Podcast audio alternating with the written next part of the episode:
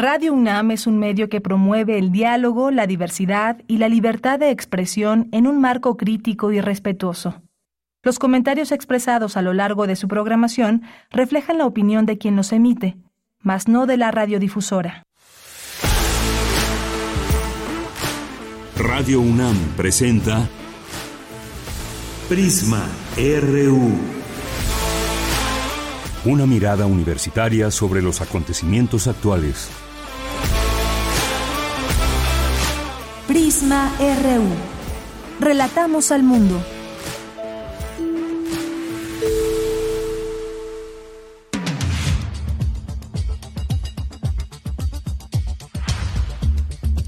Muy buenas tardes, muchas gracias por acompañarnos aquí en Prisma RU. Siempre un gusto que puedan acompañarnos y más al inicio de la semana.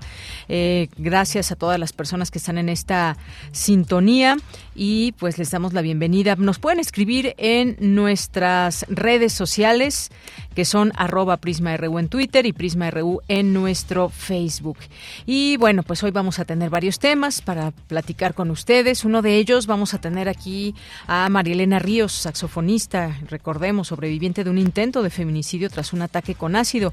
Y es que hace unos días el Congreso de la Ciudad de México aprobó la llamada Ley Malena para reforzar sanciones penales a las personas que lleven a cabo ataques con ácido. La tendremos aquí para platicar de esta lucha y de este logro ahí en el Congreso de la Ciudad de México. Vamos a platicar también con Julio Reina Quirós, colaborador en turismo, que nos va a platicar de pues algunos datos del INEGI sobre turismo, datos interesantes para compartir con ustedes. Quien utiliza estas plataformas para eh, vacacionar o para tomarse unos días como Airbnb, bueno, cambió sus términos. ¿De qué tratan? Vamos a platicarlo con él también. Vamos a tener también aquí eh, a César Domínguez, coordinador de la Feria del Libro del Estunam. Vamos a hablar de esta feria que está pronta a iniciar, así que no se pierdan esta información. También vamos a platicar sobre los 80 años de la Universidad Veracruzana. Para ello hay un programa artístico y cultural para hacer esta conmemoración Vamos a tener también la información de la revista Tlatelolco, así que estos serán algunos de los temas. Hoy es la cartografía RU también, lunes con Otto Cázares. Tendremos información nacional, internacional eh, y más aquí en Prisma RU. Les saluda aquí en el micrófono de Yanira Morán y les invito a que se queden con nosotros de aquí a las 3 de la tarde con mucha información. Bien, pues desde aquí relatamos al mundo.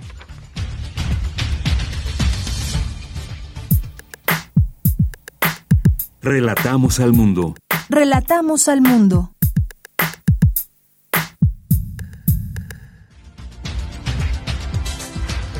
Una con siete minutos en la información universitaria reconoce el Instituto de Investigaciones Jurídicas el legado de Guillermo Floris Margadat a 100 años de su natalicio dan la bienvenida a las y los estudiantes del sistema de educación abierta y a distancia en el ciclo escolar 2024-2. La secretaria general de la UNAM, Patricia Dávila Aranda, les dijo que ingresan a la universidad más importante del país y una de las mejores de Iberoamérica.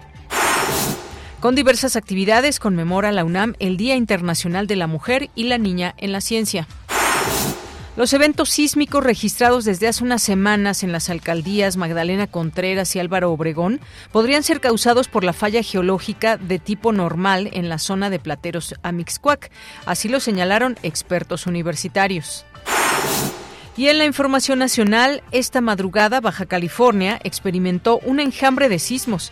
El gobierno del estado suspendió las clases para todos los niveles educativos en Mexicali a fin de revisar la infraestructura educativa. El gobierno de la Ciudad de México puso en marcha el operativo para combatir la temporada de incendios forestales en Ciudad de México. El jefe de gobierno, Martí Batres, informó que este año se cuenta con 1.200 brigadistas y 600 técnicos especializados para atender incendios en los 138 millones de hectáreas forestales. En la información internacional, el primer ministro de Israel, Benjamin Netanyahu, confirmó la próxima entrada de las fuerzas militares en la ciudad de Rafah, donde se refugian cientos de miles de palestinos desplazados. El presidente argentino Javier Milei conversó durante más de una hora con su compatriota el Papa Francisco. Buscaron estrechar su relación después de los insultos que el presidente argentino lanzó al pontífice. Hoy en la UNAM, ¿qué hacer? ¿Qué escuchar? ¿Y a dónde ir? Hoy es lunes de Gaceta UNAM y en su portada nos presenta el tema Premio Internacional, Espacio Escultórico, Reserva del Pedregal de San Ángel. Les confieren en Italia el galardón Carlo Scarpa al paisaje. Además, en la publicación universitaria podrás conocer todo acerca de la falla geológica de tipo normal, localizada hace unos días por investigadores de la UNAM, que podría ser la causa de los sismos registrados recientemente en esa región de la capital del país. Consulta la Gaceta de la UNAM disponible en su sitio oficial. Te recomendamos el especial 13 de febrero, Día Mundial de la Radio, serie de cápsulas producidas por la Red de Radios Universitarias de México para conmemorar el Día Mundial de la Radio, proclamado en 2011 por los Estados miembros de la UNESCO y adoptado por la Asamblea General de las Naciones Unidas en 2012. El especial 13 de febrero, Día Mundial de la Radio, se transmite hoy a lo largo de la programación de nuestra emisora. Hoy tienes una cita con la serie radiofónica Conciencia, Psicología y Sociedad. El programa de hoy se centra en el tema ¿Cómo prevenir los trastornos de la conducta alimentaria? José Alfredo Contreras Valdés, doctor en Psicología por la Facultad de Psicología de la UNAM, donde es profesor de tiempo completo, nos habla sobre estos trastornos que se manifiestan a través de una preocupación exagerada por la comida, el peso corporal y la figura. Para prevenirlos es importante generar intervenciones psicosocioeducativas además de establecer patrones alimentarios saludables, evitar el perfeccionismo, fortalecer la autoestima y no sobrevalorar la figura y el peso. Sintoniza hoy, en punto de las 18 horas, el 96.1 de FM. Para Prisma RU, Daniel Olivares Aranda.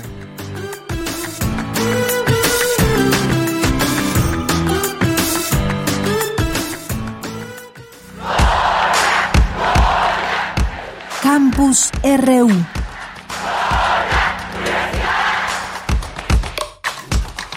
Una de la tarde con 11 minutos y entramos a nuestro campus universitario hoy lunes 12 de febrero del año 2024 con Cindy Pérez Ramírez. Rinden homenaje a Guillermo Floris Margadant, unos, uno de los grandes juristas del siglo XX. ¿Qué tal, Cindy? Muy buenas tardes. ¿Qué tal, Deyanira? Es un gusto saludarte. Muy buenas tardes. En conmemoración del centenario de su nacimiento, el Instituto de Investigaciones Jurídicas de la UNAM organizó un homenaje para celebrar principalmente el legado que dejó Guillermo Floris Margadán en la historia del derecho. Escuchemos las palabras de Mónica González Contró, directora de esta entidad académica. Guillermo Floris Margadant tuvo una vastísima obra, sobre todo enfocada a la historia del derecho dio clases de, eh, daba clases de derecho romano, de historia universal del derecho, también de derecho comparado. Es famoso también su libro de historia del derecho mexicano. Era un profesor realmente muy cercano a sus alumnas y a sus alumnos. ¿no? Algo de lo que más eh, se recuerda de él es que realizaba también, más allá de las aulas, actividades académicas, tertulias, en donde departía también con las alumnas y los alumnos y siempre se mantuvo muy, muy cercano. Por otro lado, Diego Valadez, distinguido jurista e investigador emérito, destacó que Guillermo Flores Margarán, nacido en La Haya, contribuyó significativamente al, al, enriquecimiento de nuestra cultura, alentando a sus interlocutores a buscar constantemente el nuevo conocimiento. Puede decirse, a manera de síntesis de la personalidad de don Guillermo Flores Margarán, que era un hombre que representaba todas las épocas, recorría todos los los tiempos, con su cultura. Era un hombre clásico en la medida que dialogaba con eh, los autores griegos y latinos. Era un hombre del medievo en el sentido de identificarse con la gran construcción, una de las grandes construcciones de la Edad Media, que fue la universidad. Era un hombre de la ilustración que respetaba las libertades por encima de todo. Y era un hombre del futuro que incluso entró al siglo XXI antes que la mayoría. Deyanira, durante su trayectoria, Guillermo Flores Margarán desempeñó importantes roles, incluyendo el de secretario académico de la Facultad de Derecho, fundó y lideró el Seminario de Derecho Romano e Historia del Derecho desde su creación en 1963 hasta su fallecimiento. Entre sus obras más destacadas se encuentran El Derecho Romano como afición, El Derecho Privado Romano como introducción a la cultura jurídica europea, Introducción a la historia del derecho mexicano, Evolución del derecho japonés, entre otros. Este es mi reporte. Gracias, Cindy. Muy buenas tardes. Muy buenas tardes. Vamos con Dulce García. Conmemora la UNAM el Día Internacional de la Mujer y la Niña en la Ciencia. Adelante, Dulce. Deyanira, te saludo con mucho gusto a ti al auditorio de Prisma RU. Este 11 de febrero, la UNAM conmemoró el Día Internacional de las Mujeres, Jóvenes y Niñas en las Ciencias. Por cuarto año consecutivo, la Coordinación para la Igualdad de Género de la UNAM celebró dicha conmemoración que fue decretada en el año 2016 por la Asamblea General de la ONU. Esto con la intención de reconocer el aporte de las mujeres hacia la comunidad científica, pues es necesario dejar de promover narrativas que excluyen a las mujeres de la historia de la ciencia o bien de la experimentación científica. Las actividades comenzaron el 10 de febrero y continúan toda esta semana hasta el 17 de febrero. Esto bajo la dirección de la Coordinación para la Igualdad de Género, la Coordinación de la Investigación Científica y la Coordinación de Humanidades. Estas actividades promueven la reflexión, el análisis y la construcción de narrativas igualitarias para los siguientes puntos. Aportaciones de los saberes y las epistemologías feministas en todas las disciplinas científicas. La importancia de la paridad, la diversidad y la inclusión de las mujeres y grupos históricamente discriminados en el desarrollo científico-tecnológico y la innovación, así como la incorporación de los criterios de igualdad y no discriminación en los procesos de selección y evaluación académica. Al respecto habla la doctora Norma Blasquez, coordinadora para la igualdad de género de la UNAM. Cuando las mujeres empiezan a incorporar a las distintas áreas y disciplinas del conocimiento, van corrigiendo los contenidos con estas nuevas Cambia la investigación y sobre todo cambia todo el diseño de la investigación, desde el proyecto inicial, las preguntas, los métodos, la observación, la captura de, de datos, hasta los resultados obtenidos y el análisis que se hace cambia muchísimo cuando hay una perspectiva feminista de género a cuando no existe. Y esto hace que los contenidos tradicionales que tenían las disciplinas se vayan modificando, mejorando, corrigiendo, aumentando. ir al hecho de invisibilizar la experiencia de las mujeres, adolescentes y niñas dentro de las ciencias se le conoce como ginopia. Es por esa razón que este 2024 la Coordinación para la Igualdad de Género invita no solo a promover la vocación científica entre las mujeres, sino también a profundizar en los hallazgos experimentales y las teorías feministas de las ciencias. Las actividades pueden consultarse en las redes sociales de la Coordinación para la Igualdad de Género de la UNAM. Esta es la información. Muy buenas tardes. Bien, vamos ahora con mi compañera Virginia Sánchez. Investigadores del Instituto de Ingeniería de la UNAM analizan las causas de los eventos sísmicos en las alcaldías Magdalena Contreras y Álvaro Obregón. Ya ven que pues llamó la atención esos microsismos que le llaman. Aquí se sintió en estas zonas, en otras no, y pues muchas preguntas que nos hacíamos al respecto. Vamos a escuchar esta información que nos tienes, Vicky. Buenas tardes. Hola, ¿qué tal, Bella? Muy buenas tardes a ti y al auditorio de Prisma RU. Una de las explicaciones que favorece la causa de los 23 sismos registrados del 3 de diciembre de 2023 al 10 de enero de 2024 en las alcaldías Magdalena Contreras y Álvaro Obregón, los cuales causaron graves daños a ocho estructuras, es la reactivación de fallas geológicas presentadas en la zona, algunas de las cuales no están mapeadas. Así lo detalló Leonardo Ramírez, investigador del Instituto de Ingeniería de la UNAM durante la conferencia de prensa El rompecabezas de la sismicidad del poniente de la Ciudad de México, donde destacó que algunas investigaciones preliminares proponen que el movimiento observado podría ser de tipo normal, sin embargo, la incertidumbre en las ubicaciones de los sismos con las estaciones de la red permanente, pues no permitió en su momento asociar las fallas conocidas con los epicentros disponibles, por lo que se decidió hacer una campaña de mediciones.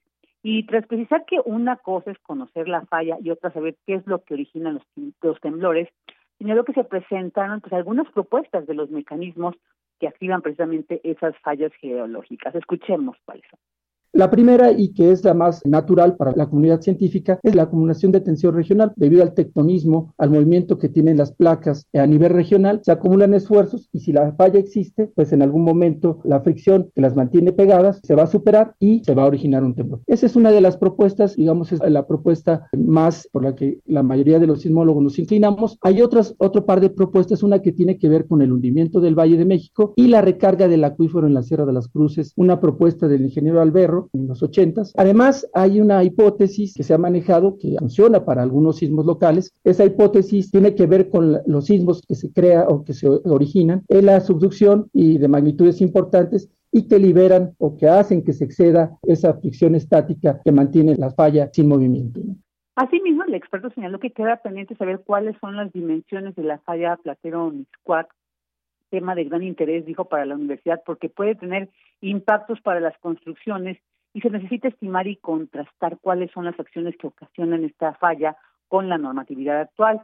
Esto dijo genera interrogantes como el qué más necesitamos conocer y qué impacto puede tener la presencia de esta falla en los edificios, casas, infraestructura, vivienda en la zona. Esto es lo que señaló al respecto el, experto. La primera parte de la pregunta la tenemos muy clara. ¿no? Lo que necesitamos hacer es determinar con métodos convencionales activos que se utilizan en las, por ejemplo, la, para determinar yacimientos, la geometría de la falla, de la falla Plateros Miscuac, y también hacer un monitoreo del desplazamiento permanente o desplazamiento continuo que tiene tanto el, la parte norte como sur para poder hacer estimaciones de la tasa de movimiento de esa falla. Los resultados que obtengamos de estas exploraciones y de este monitoreo seguramente nos ayudarán eh, en su momento a contestar la segunda parte de nuestra pregunta, de la pregunta natural, para poder contrastarlo y saber cuáles son las acciones que deben soportar las estructuras y contrastarlo con la normatividad actual. En esta conferencia también participó el investigador Jorge Aguirre González, quien detalló que el Instituto de Ingeniería instaló un arreglo de 15 estaciones de registro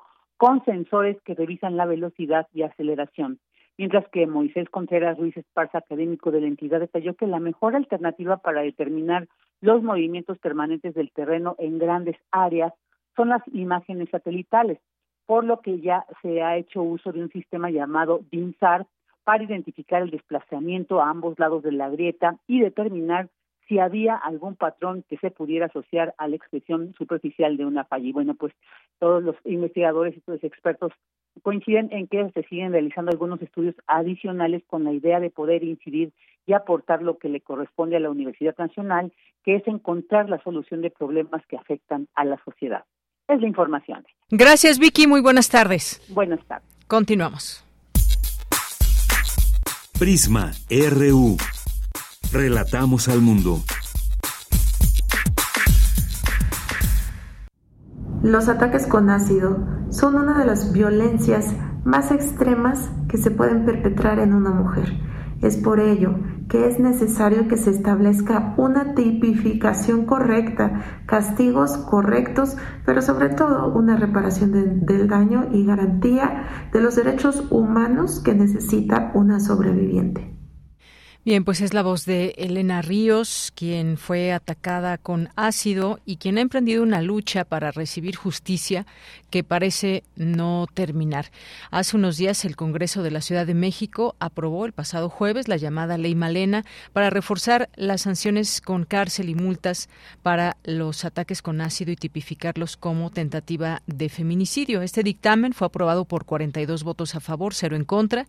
Incluye el concepto de violencia ácida en la ley de acceso a las mujeres a una vida libre de violencia y reforma el Código Penal para que los ataques con sustancias químicas sean castigados con penas de entre 8 y 12 años de cárcel. Tenemos ya en la línea telefónica justamente a María Elena Ríos que nos acompaña aquí en Radio UNAM en Prisma RU, saxofonista, la recordamos, hemos tenido aquí algunas conversaciones con ella. María Elena, muy buenas tardes, bienvenida. Hola, ¿qué tal? Muy buenas tardes, gracias por el espacio y buenas tardes a tu auditorio. Bien, pues eh, tuvimos esta información del pasado jueves. Esto es un avance para que se pueda ya tener en la ley y se legisle sobre este tema de ataque a mujeres con ácido, como desafortunadamente tú fuiste una víctima eh, que aún está en busca de justicia. Sí, eh, pues yo quiero agradecer mucho a todas las personas que han estado apoyando esta causa porque definitivamente no lo hubiera logrado sola. Gracias por compartir, por hablar de este tema tan necesario que hasta la fecha todavía sigue siendo un poco distante de, la información social. Afortunadamente, estas, esta búsqueda de justicia ha llegado a los oídos correctos, que es la legislación, y en este caso, pues la Ciudad de México se suma como la tercera entidad en aprobar esta esta reforma, en donde eh, pues se, se reforman dos cosas muy importantes, ¿no? Entre varios puntos. La primera es la en la ley en, en la ley de las mujeres de acceso a una libre a una vida libre de violencia se reconoce la violencia ácida porque antes no era reconocida solamente estaba aparta, estaba eh, ubicada en un apartado de la violencia física lo que convierte ahora en esta violencia como una violencia autónoma y también se tipifica en el Código Penal de la Ciudad de México como tentativa de feminicidio, ya que anteriormente pues solamente era clasificado en el área de lesiones, lo que la equipara a un moretón y sabemos que esto no es una moretón, no es un moretón porque cuando te agreden con alguna sustancia, no solamente eh, eh, algún tipo de ácido, pues vulnera evidentemente tu vida.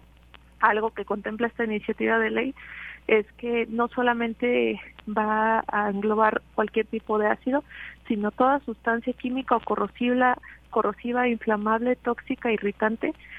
Esto con la finalidad de que ningún líquido quede fuera sobre el intento de feminicidio.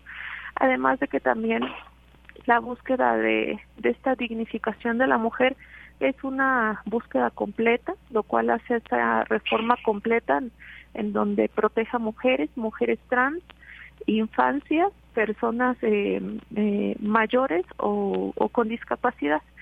Eh, cuando hablamos de tentativa de feminicidio, colocamos a esta agresión sobre los sobre 30 años de prisión, de 30 a 40 años de prisión. Las agravantes comienzan a incrementar a partir de 12 años, es decir, la mínima penalidad va a ser de 12 años hasta los 40, lo cual que pues yo coincido con muchas personas que me han hecho saber en donde dicen es muy poco, debería de estar todo el tiempo en la cárcel, sí, a mi parecer también es muy poco, pero pues lo importante es que ya estamos legislándolo y que a partir de que ya se tipifica de la manera correcta, pues se puede seguir ampliando la, la pena en un futuro. Efectivamente, es justo eso lo que lo que ha significado esta lucha, María Elena, porque ese tipo de ataques además serán considerados feminicidio en grado de tentativa, si el daño físico es permanente o si afecta los órganos reproductores sexuales, lo que impedirá que los procesos penales contra los presuntos agresores sean reclasificados como delito de lesiones. Esta parte es muy importante. Afortunadamente sí, porque es algo con lo que no solamente yo, sino otras sobrevivientes hemos tenido que lidiar en, el, en, el, en los procesos penales, porque evidentemente no vamos a estar en, en una etapa de hospitalización toda la vida. Sí tenemos derecho a continuar con algunas actividades que podemos retomar, como son algunos trabajos, la escuela, y eso jamás te hace menos víctima, cosa que hace tanta falta por trabajar en los juzgados con los jueces sobre qué es la perspectiva de género. Mira que qué pena que a mí me han llegado a decir que yo no estoy mal, que no me mataron, que yo solamente necesito un facial. Eso es no tener óptica ni perspectiva de género, a lo cual siempre le ha permitido a mi agresor Juan Antonio Vera Carrizal solicitar amparos para tratar de reclasificar el delito. ¿Por qué? Porque Malena ya toca, porque Malena da entrevistas y eso jamás demerita ni hace menos el hecho. Entonces, acá eh, la tentativa de feminicidio es imprescriptible, que es lo que quiero decir que no va a permitir que se reclasifique el delito a solamente lesiones, lo que decía en un inicio que se equiparan a un a un moretón. Así es, bueno, pues sí es no, no tener vergüenza más bien de estas situaciones quien lleva a cabo este tipo de ataques y bueno, quererlo clasificar y que además se logre, pues es, es terrible. Ojalá que con esta ley se tenga mucho más claro este panorama. Ahora, ha sido una lucha que no ha sido fácil, María Elena, ha sido ya de mucho, mucho tiempo, de años podríamos decir.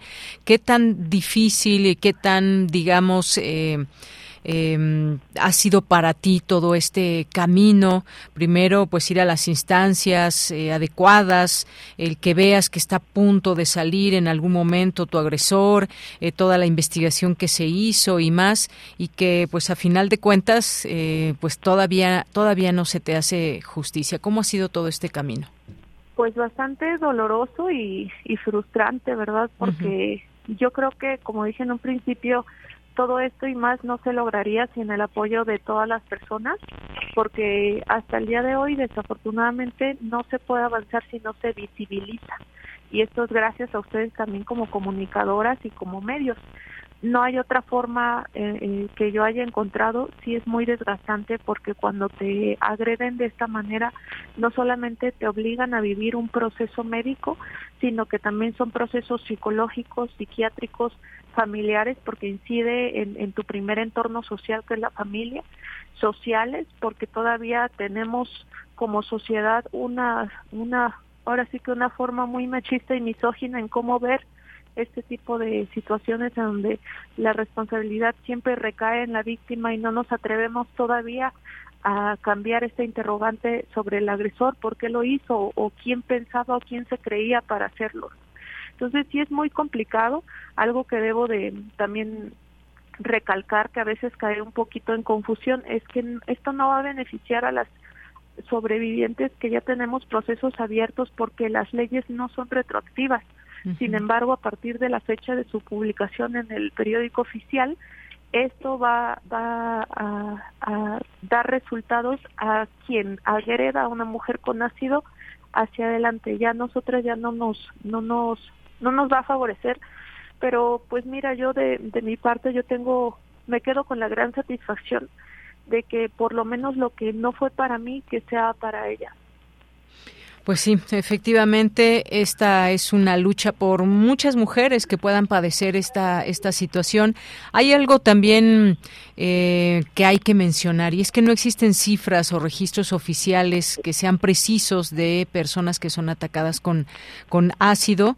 Eh, pues eh, hay reportes de incidencia delictiva y en donde pues se reportan lesiones, por ejemplo, con arma de fuego, con arma blanca u otro medio, pero no en específico por ácido. Eso también es es algo que se tendrá que avanzar en ello. Sí, de hecho la iniciativa, bueno, la reforma ahora también contempla el registro porque por lo mismo no no se puede legislar de una manera adecuada mientras no existan cifras oficiales y se le a partir de la fecha de su publicación que fue el día viernes se le dan 40 días hábiles a las instancias eh, como fiscalía a través de los ministerios públicos y los hospitales a que es forzoso eh, avisar cuando una compañera llegue por algún tipo de quemadura de alguna de las sustancias que ya vienen prescritas en la iniciativa de ley. Esto dará lugar a, a una cuantificación correcta de cuántas mujeres somos agredidas todos los días en México, porque esto no es un delito aislado, no es algo que pase muy de vez en cuando, sino que es en muchas veces el pan de cada día, pero no se ha tomado en serio la agresión. Claro, no es un delito aislado ni todas las formas de violencia que hay contra las mujeres. Efectivamente, esto que mencionabas, eh, esta ley Malena establece que la Secretaría de Salud tiene 90 días naturales tras la entrada en vigor del decreto para llevar un registro oficial y remitir la información y estadísticas sobre las personas atendidas por violencia con ácido. De aquí en adelante podríamos ya tener, digamos, cifras que nos acerquen más a esta realidad. Bien, pues eh, Marilena Ríos, como siempre, muchas gracias gracias. Es un gusto escucharte y pues eh, que se haya hecho eco a través de esta ley Malena que justamente pues está inspirada en tu caso y como bien dices, pues Desafortunadamente vendrán otras mujeres que sean atacadas de alguna manera y pueda ser que también con ácido, así que ya está esto eh, pues en la ley y todavía, además de esto, pues hay caminos que faltan también por transitar y luchas porque pues ya ves en este caso y en tu caso personal la justicia parece muy muy lenta. Sí, pero pues esta esta reforma, lo vuelvo a reiterar, no, la ganamos todas. Vale la pena luchar, vale la pena marchar, vale la pena gritar y gritar sobre sobre todo México feminicida hasta que ya no exista más. Bien, pues Marilena Ríos, muchas gracias. Te mando un abrazo y gracias por tomarnos esta llamada. Al contrario, bonita tarde a ti y a toda tu audiencia. Gracias, muy buenas tardes. Fue María Elena Ríos, saxofonista, y como sabemos, eh, su caso que se volvió un caso muy público. Ella fue sobreviviente de un intento de feminicidio tras un ataque con ácido.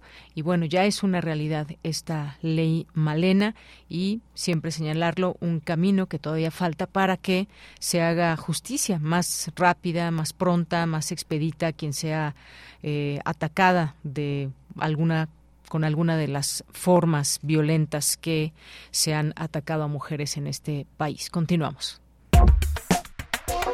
Tu opinión es muy importante. Escríbenos al correo electrónico prisma.radiounam@gmail.com. Bien, pues ya está en la línea telefónica Julio Reina Quirós, periodista especializado en turismo y aviación, titular del programa Vuelo a Tiempo Noticias. ¿Cómo estás, Julio? Muy buenas tardes. Hola Deyanira, muy buenas tardes. Saludos a ti y al auditorio de Prisma RU y de Radio UNAM con una tarde calurosa y muy, muy sabrosa. Exactamente, mucho calor. Se habla de que algunas zonas en la Ciudad de México llegarán hasta los 29 grados y bueno, pues este nuestro invierno a esta hora. En fin, bueno. Ya, dejamos atrás el invierno, por favor. Exacto, parece que sí. Oye, pues hay datos del INEGI sobre turismo que nos quieres comentar, datos que pueden resultar interesantes para nuestro público. Sí, totalmente interesante, sobre todo porque hay que llevar una cuenta de cómo va la recuperación en el sector turístico después de la pandemia. Y bueno, pues hay datos que no hay que dejar de lado. Por ejemplo, el INEGI informó hoy en la mañana que México recibió 42 millones 153 mil turistas internacionales durante todo el 2023. Esto fue un aumento de 10% comparado con 2022 sin embargo, todavía está muy por debajo de los niveles de prepandemia, sobre todo de 2019, es cuando México ha tenido récord en cuanto a llegada de turistas. En 2019 México captó 45 millones de turistas, es decir, todavía estamos por debajo de por 3 millones, alrededor de 3 millones de turistas internacionales de, de comparación con 2019. Y en cuanto a divisas, ¿qué es lo que al gobierno mexicano le, le interesa más que el arribo de turistas? Eh, en cuanto a divisas captadas por el turismo internacional, México recibió 28.682 millones de dólares en 2023. Eh, pues sigue siendo, sigue creciendo esta cifra de divisas por turismo y pues en este sentido es el único rubro en el que ya estamos por arriba de los niveles de prepandemia. Hay que recordar que en el 2022 México ya superó las, las cifras en cuanto a divisas de los que teníamos antes de eh, este 2020 trágico para el turismo. Hay que recordar que en 2019 las divisas por turismo ascendieron a 24.500 millones de dólares y bueno, el año pasado fue de 28.682. Es decir, todavía tenemos un rezago en cuanto a turistas internacionales, pero en divisas seguimos creciendo. Oye, pues es, como bien dices, buenas noticias, esto que se revela, 42 millones de turistas internacionales que tuvimos el último año, pues sí son cifras que ilustran, aunque fíjate, lo platicamos la vez pasada, también cómo se va concentrando en ciertas zonas el, el turismo, ¿no? Que eso también falta, pues esta diversificación y un poco, pues también generar distintas campañas en distintos lugares para que no se concentre solamente en algunos sitios que pueden ser de playa o zonas arqueológicas muy famosas, sino que se vaya diversificando. Quizás esa pueda ser la próxima apuesta. Sí, así es. Es el reto del gobierno mexicano. Lo ha sido desde hace varios años diversificar eh, la oferta turística, que no solamente los eh, la oferta turística se quede solamente en sol y playa, sino que se extienda todavía a otros productos, como por ejemplo el turismo de naturaleza, el turismo gastronómico, eh, hay infinidad de eh, atractivos que tiene México para que no solamente se quede con el sol y playa, que también es muy, muy hermoso. Y bueno, sobre todo lo que decías en, la, en cuanto a la concentración de arribo de turistas, pues el aeropuerto internacional de Cancún, que es eh, también el segundo aeropuerto con más pasajeros internacionales, siguió creciendo el año pasado, más de 30, 31 millones, y pues eso nos habla también de esta concentración que tú bien comentas. Así es. Oye, y la tecnología y el turismo, pues son una buena combinación ahora entre aplicaciones, entre plataformas también que nos eh, permiten llegar a distintos sitios, no solamente quedarse en un hotel como tal, sino están algunas plataformas como Airbnb, que recientemente vi que cambió sus términos y condiciones. No sé si ya tuviste oportunidad de, de leerlos y qué es lo que cambia y cómo ha ido, pues, eh, diversificándose también estas ofertas de plataformas para hospedaje. Sí, fíjate que eh, este tema de los términos y condiciones sí son algo complejos. De hecho, desde el año pasado, eh, los directivos de Airbnb habían hecho una consulta entre todos los, eh, todas las personas que dan una oferta de alojamiento, dando por lo menos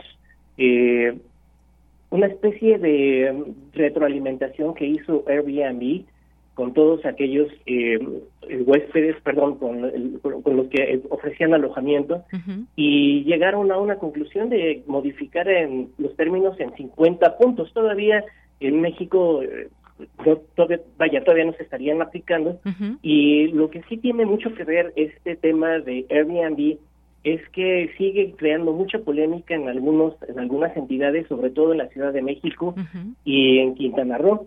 Eh, como recordarás, de Yanira, desde el año pasado, por ejemplo, en Nueva York, se le puso un alto en seco a, todas, eh, a toda esta plataforma de alojamiento con dos medidas que entraron en vigor el año pasado y que sí dan un golpe a las personas que ofrecían eh, sus departamentos, sus casas como una oferta de hospedaje. Por ejemplo, eh, para ofrecer un departamento o una casa en Airbnb se necesita tener un permiso, una licencia del gobierno de la ciudad de mm. Nueva York y restringió solamente el hospedaje a dos personas como máximo y a no más de 30 días. Entonces, mm. eh, todo en este entorno está cambiando muchísimo eh, estas regulaciones y en México quieren hacer lo mismo. eh, por ejemplo, el gobierno de Quintana Roo apenas propuso una ley de dos cambios, dos cambios importantes a la ley de turismo que tiene que ver sobre todo con el tema de la seguridad.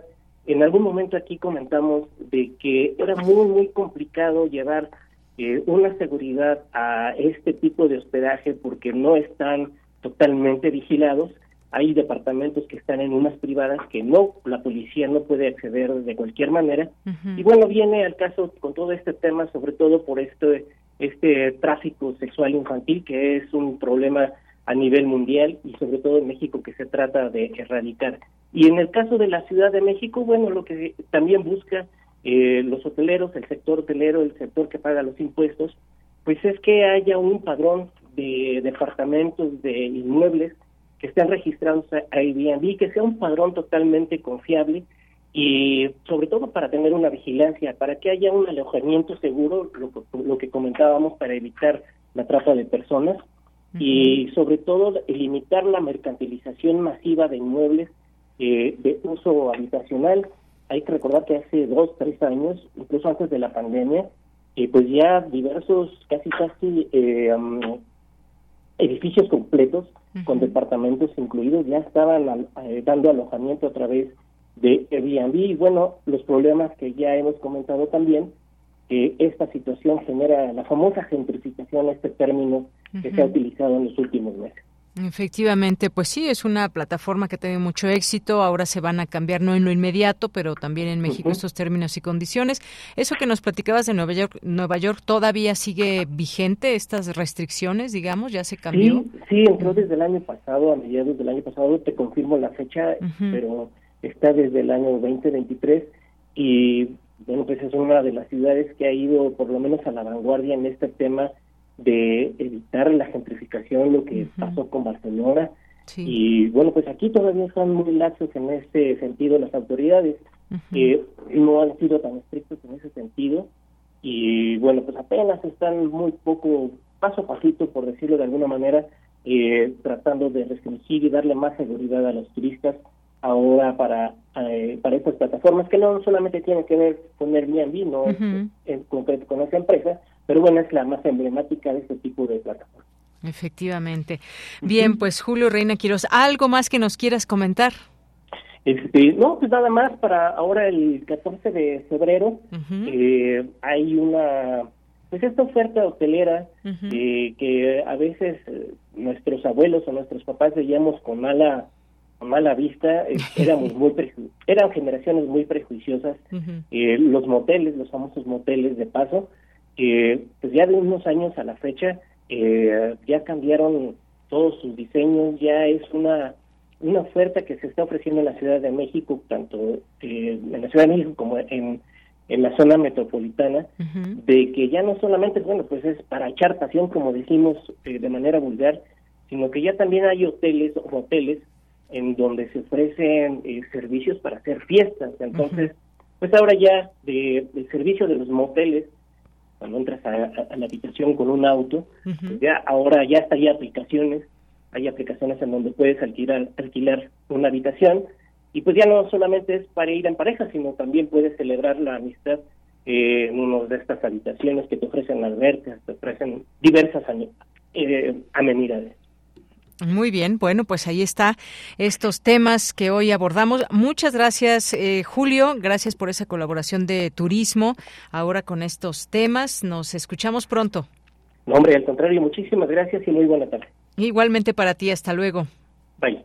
Gracias a Julio Reina Quiroz, periodista especializado en turismo y aviación, titular del programa Vuelo a Tiempo Noticias. Continuamos. Queremos escuchar tu voz. Síguenos en nuestras redes sociales. En Facebook como Prisma RU y en Twitter como arroba PrismaRU.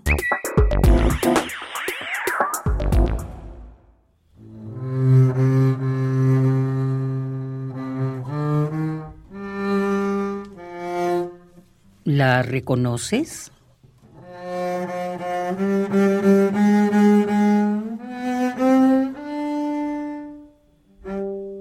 ¿Te gusta?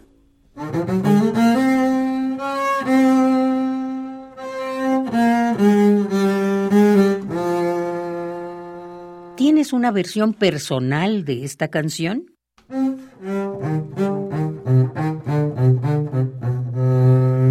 acércanosla. La queremos dar a conocer.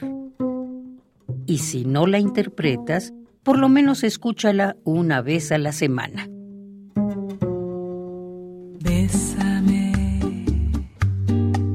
Bésame mucho, como si fuera esta noche la última vez. Bésame mucho es una de las canciones más conocidas en el mundo. Toquémosla y cantémosla para que siga siéndolo. tengo miedo perder, de perderte después. Mándanosla a todo con minúscula prisma.radiounam@gmail.com. Piensa que tal vez mañana yo ya estaré lejos muy lejos de ti.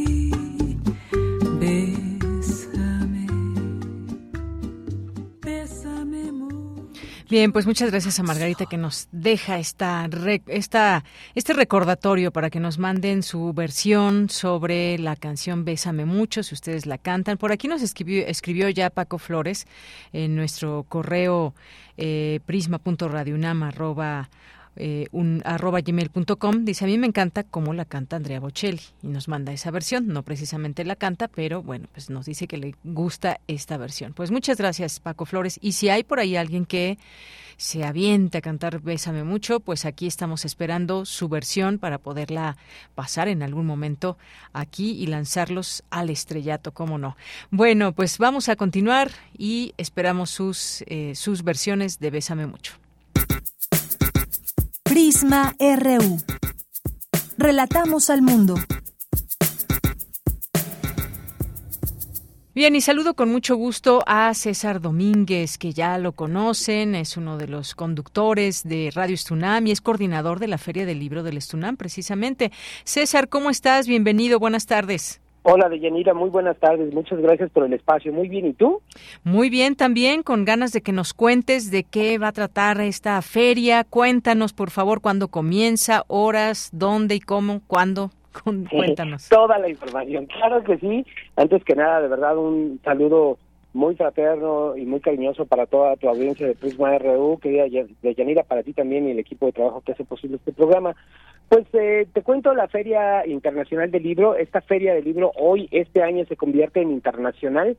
Vamos a tener como invitado a, como país invitado a Cuba y eh, se va a llevar a cabo los días 13 y 14 de febrero, es decir, mañana y pasado mañana, de 10 de la mañana a 5 de la tarde en el estacionamiento de comisiones mixtas, es decir, vamos a estar eh, justamente en el estacionamiento de este lugar. El, año pasado estuvimos en el auditorio, pero hoy eh, decidimos hacerla en el estacionamiento para pues que llegue más gente y vamos a tener la presencia, como te decía, de, eh, de Cuba, en particular de dos compañeros, un, un, compañero cineasta y académico de la Facultad de Comunicación de la Universidad de La Habana, y otra compañera que viene en representación de la Casa de las Américas, que es una institución cultural muy importante allá en Cuba. Ambos vienen a dar conferencias, a hablar de temas muy, muy interesantes y también vamos a tener presencia de proyectos padrísimos como Universo de Letras UNAM, que eh, pues es un proyecto que busca fomentar la lectura a través de actividades. Entonces, eh, Universo de Letras UNAM va a estar aquí presente en esta feria del libro. Vamos a tener una muy buena cantidad de editoriales, entre las que podemos contar el Fondo de Cultura Económica y la Brigada para Leer eh, en Libertad, entre muchas otras. Eh, vienen, también también dos talleres para dirigidos a infancias que va a dar una colectiva de escritoras. Este, en fin, este, vamos a estar cerrando los dos días de actividades con música, con un eh, con un este, DJ set de, de vinil entonces, pues va, se va a poner muy, muy interesante, querida Yanira. Ya veo que sí, oye, con tantos, eh, eh, pues, participaciones, Universo de Letras, el Fondo de Cultura Económica, habrá talleres, música y más. Y además sé que Cuba es el país invitado. Así es, así es. Este, ellos eh, vienen los camaradas además, pero además no solamente eso, viene a la inauguración el embajador de Cuba en México, viene la presidenta de la Comisión de Difusión Cultural del Consejo Universitario también en la inauguración y vamos a tener también la presencia en una de las conferencias magistrales de la consejera cultural de la Embajada de Cuba. Así que pues la presencia de nuestros camaradas cubanos aquí en la Feria del Libro se va a, se va a hacer se va a hacer sentir eh, y tendremos mucha mucha charla con ellos este, querida Deyanira. Oye pues qué bien qué bien son dos días de mucha actividad literaria de música de talleres de poder convivir con pues con este país invitado también Cuba, el invitado de honor. Pues no se diga más, dejemos esta invitación a nuestro público que nos está escuchando para que se dé una vuelta ahí en las comisiones mixtas. ¿Que nos dices dónde se encuentra César? Sí, las comisiones mixtas del Estudiante se encuentran atrás del Estadio Olímpico Universitario, atrásito, muy cerca de lo que, prácticamente enfrente de lo que es el nuevo edificio de la Escuela Nacional de Lingüística y Traducción. A también eh, a espaldas tenemos el posgrado de filosofía. Es muy, muy fácil llegar. Hay una ruta del Pumabús que nos deja exactamente enfrente de comisiones mixtas. Eh, el, bueno, pues este, caminando también hay muchas formas de llegar. Por ejemplo, si vienen sobre Avenida Revolución, es hasta donde llegan las bases de la base de los microbuses, se caminan unos metros y están también en comisiones mixtas. Es decir, hay está muy bien ubicado el lugar, está abierta eh, la invitación no solamente a las trabajadoras y trabajadores eh, afiliados al STUNAM, sino también académicos, investigadores, estudiantes, a todo el público, está abierta al público en general, todo el mundo es bienvenido a esta primera feel del Stunam de Yanira.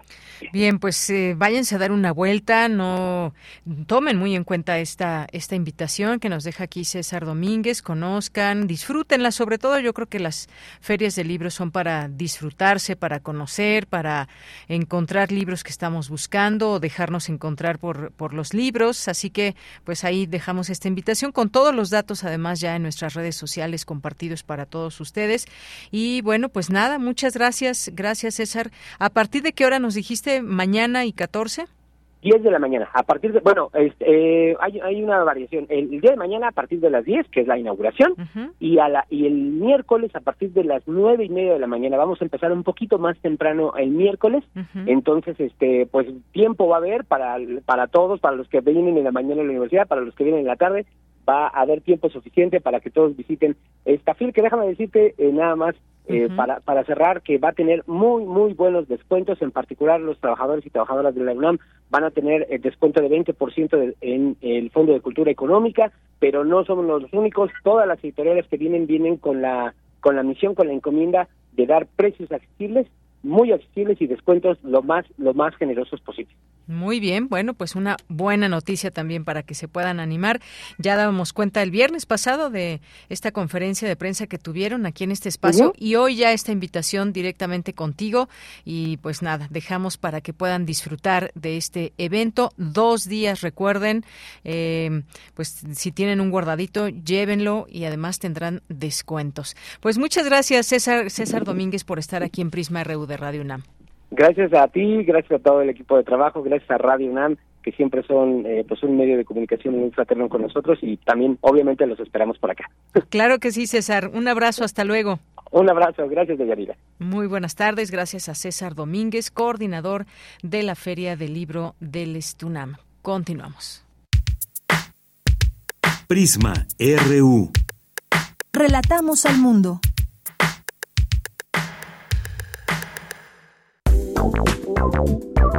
Queremos escuchar tu voz. Síguenos en nuestras redes sociales. En Facebook como Prisma RU y en Twitter como arroba PrismaRU.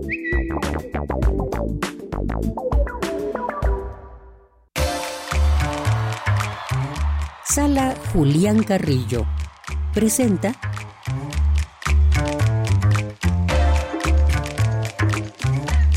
claro, ya está aquí Montserrat Muñoz con las actividades de la sala Julián Carrillo. ¿Cómo estás? Hola, ¿qué tal? Deyanira, equipo de Prisma RU, por supuesto, a quienes escuchan Radio Universidad, a quienes asisten a nuestra cartelera de actividades. Nos vamos a ir rápido porque tenemos una sorpresa aquí al aire con ustedes. Y la primera sorpresa es que en este mes tenemos toda nuestra cartelera completa de lunes a viernes, así que los invitamos mañana martes a los ciclos de stand-up comedy y open mic, que están buenísimos. Entonces, así me río porque es verdad. A las 8 de la noche les esperamos para que ustedes, nuestro público que acudió al Facebook Sala Julián Carrillo y se inscribió en esta actividad, pues pasen al escenario de la sala y compartan con nosotros sus tragicomedias de vida. El miércoles tenemos una cita radiofónica a las 6 de la tarde con la película Vamos a jugar al infierno de Sion Sono, que está bien buenísima. Yo digo que es el mejor plan o pre-cena que pueden tener con su amorcito, amorcita, amorcita. Entonces vénganse por favor al Cineclub a las 6 de la tarde con el ciclo Corte y Queda. Los jueves vamos a tener eh, música académica, a las 8 hay un concierto operístico de amor y desamor este jueves. El viernes intersecciones con cumbia psicodélica a cargo de La Purísima y también nuestro curso de oratoria que está vigente. Entonces, toda esta información en el Facebook Sala Julián Carrillo y también como parte de nuestros estrenos y cartelera completa, ya los lunes de este mes tendremos una temporada de una obra de teatro que pues nos enorgullece muchísimo contar con esta puesta en escena y aquí en cabina, aquí con Deyanira, con el equipo de Prisma RU, Claro. está el director Guillermo Navarro que nos va a contar más de Los Lamentos del Viento. Hola, ¿qué tal? Bienvenido, ¿Qué tal? Guillermo. Gracias, gracias, gracias por la invitación. Pues mm, realmente les quiero agradecer por la por acogernos aquí en, en Radio UNAM con este proyecto, que es un proyecto que hemos venido trabajando desde hace ya casi 12 años en diferentes eh, etapas y este momento de, de esta obra tiene que ver con un con un acompañamiento que hemos hecho en un laboratorio, laboratorio escénico, para jóvenes y para la mamá, las mamás de los jóvenes. ¿Por qué? Pues porque tiene que ver con el miedo. Eh, el proyecto se llama Juntos atravesamos el miedo y tiene que ver con cómo las chicas en nivel medio superior y en superior eh, hablan mucho de sus tránsitos de la vida, de, salir de su casa, llegar a la escuela, de salir de la escuela, ir a su casa, los tránsitos en el metro, en el, autobús, en todos estos lugares donde de pronto son agredidas o eh, en muchos casos sí han sido, este, eh, han tenido intento de secuestros. Entonces es un, un tema que, que ellas trajeron a, la- a la mesa, a, a- a este, a, este, a este laboratorio y decidimos trabajar con este tema. Eh, yo desde hace 12 años empecé a trabajar con cuestiones de feminicidio y desaparición Eh, y, ha venido desencadenándose una serie de cosas, no solamente en lo artístico, sino también en lo ético y lo político. Es decir, he estado muy cerca de, de grupos de familiares en búsqueda, he tomado diplomados para acompañamiento a víctimas y he estado ahora trabajando precisamente con eh, las chicas, que son las que más se interesan por poner estos temas en la mesa. Las mamás juegan un papel muy importante porque acompañan precisamente y en este laboratorio escénico lo que hacemos es que extendemos un lazo para poder eh, eh, dialogar, dialogar sobre eso que se ha vuelto también una discapacidad social en nuestro país, que es el miedo, el miedo a vivir, el miedo al, al tránsito cotidiano del día a día. ¿Qué vamos a ver en Lamentos al Viento? Vamos a ver cinco historias de... Eh, de cinco chicas que fueron desaparecidas y fueron asesinadas. Bueno, Los Lamentos del Viento eh, se estrena hoy en la sala Julián Carrillo a las 8 de la noche. A las 7. ¿A las 7? A las 7. ¿A las 7? A las 7 de la noche nos veremos. Sí, sí, sí, lo rectificamos, pero de todos modos. Cualquier ahorita... cosa nos avisan y le decimos. Sí, claro, al claro. Eh, bueno, lo decimos al aire, pero también están los carteles con la información en el Facebook Sala Julián Carrillo, en Twitter. Y bueno, pues los Lamentos del Viento les espera hoy, martes de Open Mic, miércoles Cine Club, eh, jueves de conciertos, viernes de intersecciones. Y Guillermo Navarro, no sé si quieras pues también eh, decir así una palabrita para invitar a la audiencia. Nada, pues que los invitamos, que es una, una, una de las eh, piezas escénicas que, nos confrontan, pero que también nos alientan a tener una, una comunicación y, y, agruparnos también para conseguir algunas estrategias para poder continuar adelante como, eh, como sociedad. Mira que sí, está, está anunciada a las 8 en el cartel Sí, de la eh, sala Julián Carrillo. Entonces, perdón, porque yo había mandado todo, pero había puesto que a las 7, pero si es a las 8, no, no pasa nada, a las 8 de la noche. Muy bien. Como tradición, siempre a las 8 de la noche, entrada libre, actividades también eh, pues disponibles en Puntos Cultura UNAM. Claro que sí. Pues muchas gracias, Monse. Gracias, Guillermo, por No, estar gracias a aquí. ustedes. Y vengan, por favor, a esta obra. Sí. Bueno, pues nos vamos al corte. Regresamos a la segunda hora de Prisma RU. Tu opinión es muy importante. Escríbenos al correo electrónico prisma.radiounam@gmail.com.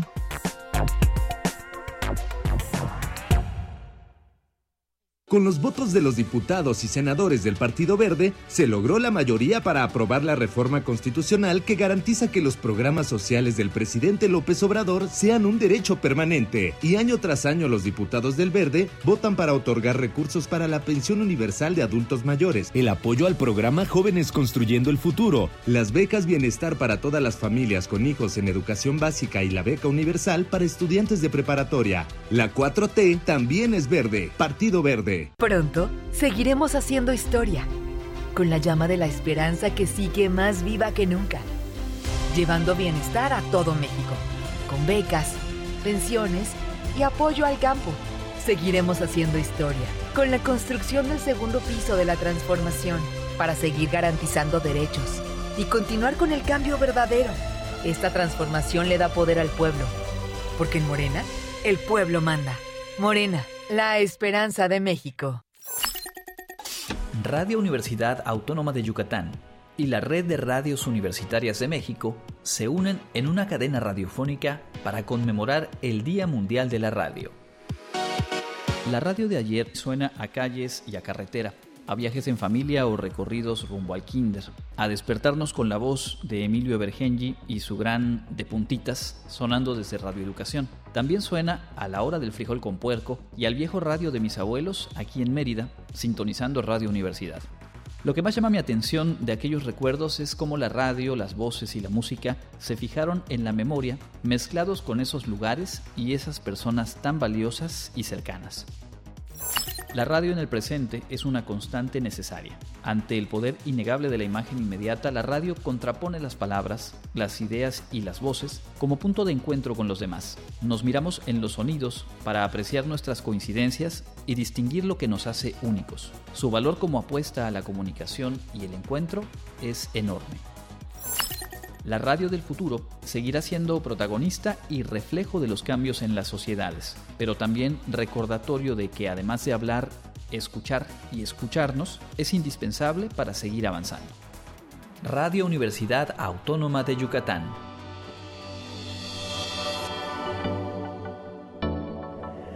Red de Radios Universitarias de México. En este periodo electoral, la Fiscalía General de Justicia del Estado de México, a través de la Fiscalía Especializada en Materia de Delitos Electorales, te brinda atención en caso de ser testigo o víctima de un delito electoral. Ofrecerte dinero a cambio de tu voto, recoger tu credencial para votar, condicionar tu voto mediante cualquier presión o amenaza, son solo algunos de ellos. Infórmate. Cualquier anomalía, repórtala al 01800 7028 770 en nuestras redes sociales o en la aplicación móvil FGJ Domex, disponible de manera gratuita. Cuando le preguntes a una mexicano o mexicano que vive en el extranjero, ¿qué te une a México? La respuesta es mi familia, mis costumbres y mis tradiciones. Pues la comida. Y cuando le preguntas por qué es importante tener su INE, para identificarme, para poder votar, para que mi voz se escuche en México. Las mexicanas y los mexicanos nacemos donde queremos y votamos desde donde estemos. Conoces más en votoextranjero.ine.mx. Mi INE es mi voz en México. INE. Queremos escuchar tu voz. Síguenos en nuestras redes sociales. En Facebook como Prisma RU y en Twitter como arroba PrismaRU.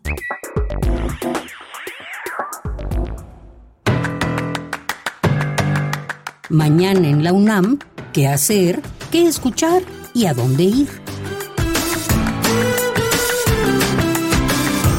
En el marco del 11F, Día Mundial de las Mujeres, Jóvenes y Niñas en la Ciencia, se llevará a cabo el taller Una carrera científica en genómica, en el que las académicas de la Inés León analizarán la participación de mujeres en áreas científicas como las ciencias genómicas. Las citas mañana en punto de las 10 horas en las instalaciones de la Escuela de Nivel Medio Superior de la Universidad de Guanajuato en León.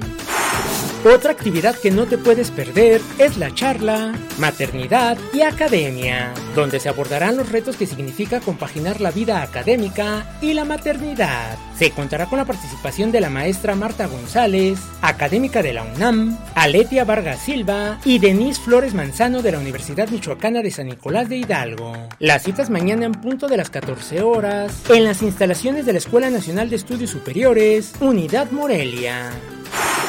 Recuerda que la serie radiofónica Espacio Académico Apaunam se transmite de lunes a domingo a lo largo de la programación de nuestra emisora. En esta ocasión te invitamos a escuchar la serie de cápsulas en las que el doctor Ali Arturo Martínez Albarrán, investigador y académico de la Facultad de Filosofía y Letras de la UNAM, nos habla sobre el tema Inteligencia Artificial. Este material sonoro lo podrás escuchar de lunes a domingo a lo largo de la programación de nuestra emisora. Para Prisma RU, Daniel Olivares Aranda.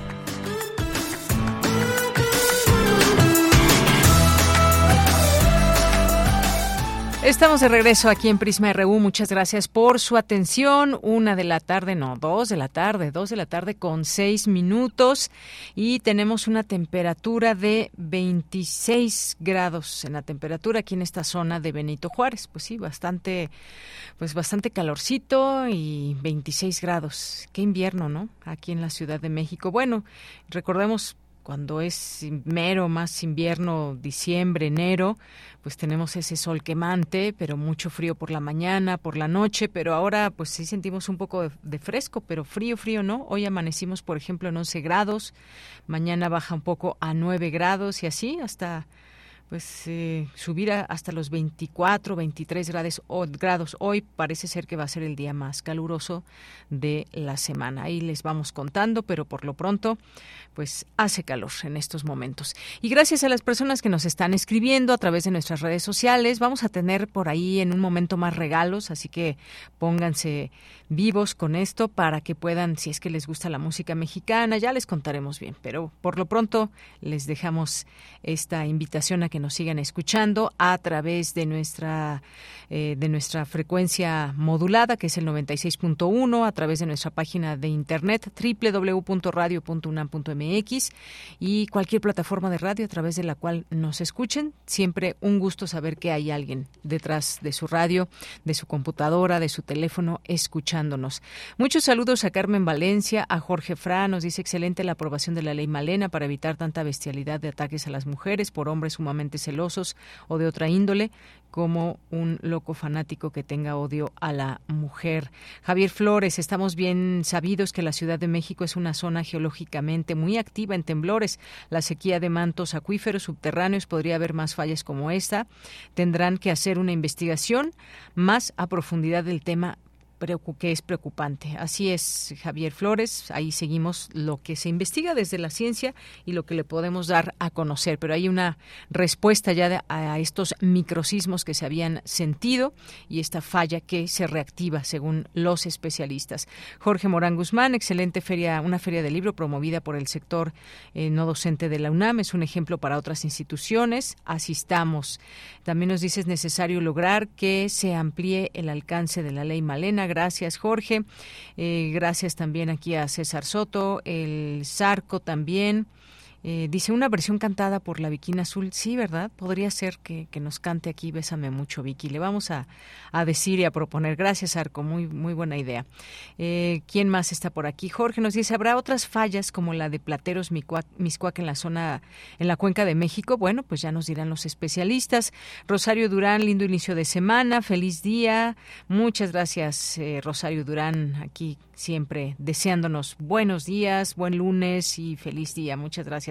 Eh, nos dice César Soto, la obra editorial por excelencia del doctor Guillermo Floris Margadant, eh, Derecho Romano, una tradición de estudio y referente de formación académica romano-germánica de generaciones en México y Latinoamérica. Gracias. Jorge nos dice justo homenaje para un gran maestro de Derecho, Guillermo Floris Margadant. Eh, gracias también aquí a Ricardo Yahuaca. Javier Flores nos dice buenas, muy buenas y frescas tardes. Excelente inicio de semana para todos escuchando el mejor programa de noticias. Feliz lunes. Gracias, Javier. Carlos Alfonso Briones también.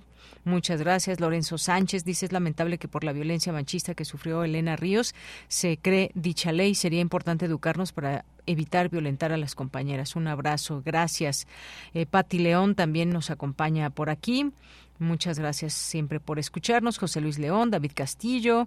Hola, muy buen lunes y que sea un gran principio de semana a todos los que hacen posible este peripatético noticiero y que no es por nada, es el mejor noticiero universitario y también que los noticieros no universitarios, saludos a todos los radionautas y escuchas. Gracias, David.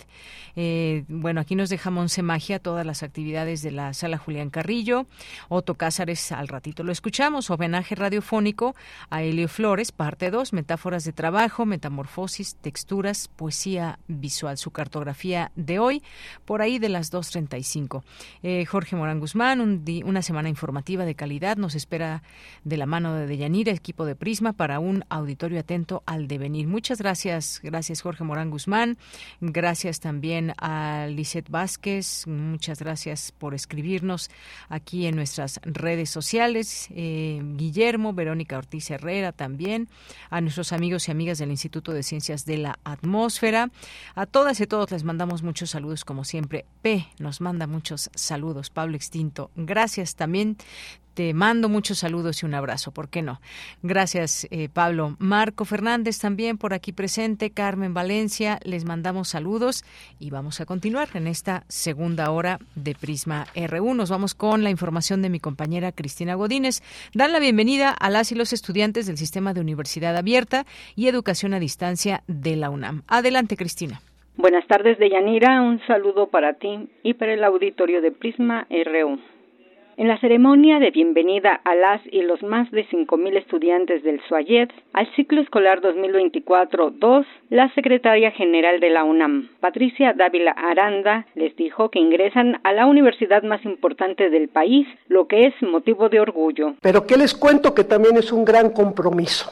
Ese compromiso de hacer bien las cosas, de trabajar fuerte, de dar lo mejor de sí. Se vale debatir, se vale discernir, se vale pensar diferente, pero al final nos ponemos de acuerdo y caminamos para adelante. Así somos los universitarios. Ustedes entran a un sistema que les va a ayudar a superarse, a aprender, van a trabajar y tienen que manejar bien la herramienta tecnológica. Tienen profesores que lo saben hacer. El sistema de universidad abierta y a distancia tiene muchos años. Cambia todo el tiempo como en la universidad todo cambia. El evento tuvo lugar en el Foro Experimental José Luis Ibáñez de la Facultad de Filosofía y Letras, que este año celebra 100 de existencia. Su directora, Mari Francis Rodríguez Van Gort, destacó la fortaleza de esta entidad académica. Quiero platicarles que no solo celebramos su ingreso a la universidad, sino que celebramos el año del centenario de la Facultad de Filosofía y Letras. Entre legajos y tomos tenemos a la historia, tenemos al espacio geográfico y nuestras literaturas, nuestra literatura dramática, la gestión de proyectos, los estudios latinoamericanos y la propuesta pedagógica, el diálogo filosófico y las lenguas clásicas y modernas. Es decir, somos las humanidades. Este año se cumple un siglo de existencia de nuestra facultad y esto significa sin duda la fortaleza de una institución, la validez de su propuesta y la confirmación de los valores que representa. Por su parte, la coordinadora para la igualdad de género de la UNAM, Norma Blasquez Graf, dijo que el acceso a una educación pública y gratuita es fundamental. Las nuevas generaciones forman parte ahora de una UNAM renovada, en la que la igualdad entre hombres, mujeres y otros grupos no incluidos es nodal en la formación académica. Queremos seguir inspirando y promoviendo el cambio cultural para que cada estudiante de nuevo ingreso tenga la certeza de que se encuentra en una universidad que además de tener excelencia académica, tiene también excelencia humana. Deyanira, además de las y los nuevos alumnos del sistema Universidad Abierta y Educación a Distancia, estuvieron presentes directoras y directores de diferentes facultades y escuelas de la UNAM. Este es mi reporte. Buenas tardes. Gracias, Cristina. Vamos ahora con Emiliano Tobar, Derechos Humanos de las Personas. Nos va a hablar de los derechos humanos de las personas en situación, en situación de calle en la Ciudad de México. Adelante, Emiliano. ¿Qué tal, Deyanira? Buenas tardes. La población en situación de calle es un grupo social conformado por niñas, niños jóvenes, mujeres, hombres, familias, adultos mayores, personas con discapacidad, con problemas de salud o adicciones. El término se refiere a toda persona o grupos de personas con o sin relación entre sí que subsisten en la calle o el espacio público. En el conteo anual de personas en situación de calle en la Ciudad de México 2019-2020 del Instituto de Atención a Poblaciones Prioritarias indicó que había 932 personas viviendo en esta condición. Gracias a que en el artículo primero de nuestra Constitución se reconoce que todas las personas gozarán de los derechos humanos reconocidos por nuestra Carta Magna y que además no podrán restringirse ni suspenderse con el paso de los años, se han creado albergues, dependencias y comisiones que promueven la dignidad y el cumplimiento de estos derechos. La Comisión de Derechos Humanos de la Ciudad de México presentó hoy un informe temático sobre los derechos humanos de las personas en situación de calle de la Ciudad de México, en el cual el diputado Roy Fit Torres González del partido Asociación Parlamentaria Ciudadana mencionó algunas de las causas de este fenómeno e invitó a preguntarnos si realmente podemos estar satisfechos con los cambios implementados y la situación actual. Hay que reconocer la complejidad que tiene el plantear eh, una problemática como la vida en la calle. Y es que nuestro punto de partida para comprender a qué nos enfrentamos cuando hablamos de poblaciones callejeras es que detrás de cada una y cada uno de ellos hay historias de vida. Hay lazos familiares rotos, historias de abuso y entornos violentos que hacen de la calle, del espacio público, una opción de vida para estas poblaciones. Hemos conocido historias de personas cuya aspiración incluso a conciencia de la hostilidad del espacio público es la calle, porque resulta una mejor realidad que la que tienen, que tenían. Historias en las que la falta de acceso a servicios básicos o la discriminación y la violencia son su mejor opción. Por eso también hay que preguntarnos cómo podríamos hoy eh, en esta ciudad de derechos y libertades mostrarnos satisfechos cuando esas comunidades siguen siendo víctimas de una sociedad y de autoridades que les siguen fallando, cuando, según este reporte, 1.500 eh, hombres y mujeres, jóvenes, niñas, niños y adolescentes siguen teniendo las carencias y la falta de atención en los mismos ámbitos que hace años vienen reclamando. Para concluir el informe, la presidenta de la Comisión de Derechos Humanos de la Ciudad de México, Nacheli Ramírez Hernández, enfatizó que aún se debe trabajar para garantizar el mayor cumplimiento de derechos humanos en la Ciudad de México. Hasta aquí mi información. Buenas tardes, Deyanira. Gracias, Emiliano. Y continuamos. Nos vamos ahora a la información internacional a través de Radio Francia. Relatamos al mundo. Relatamos al mundo.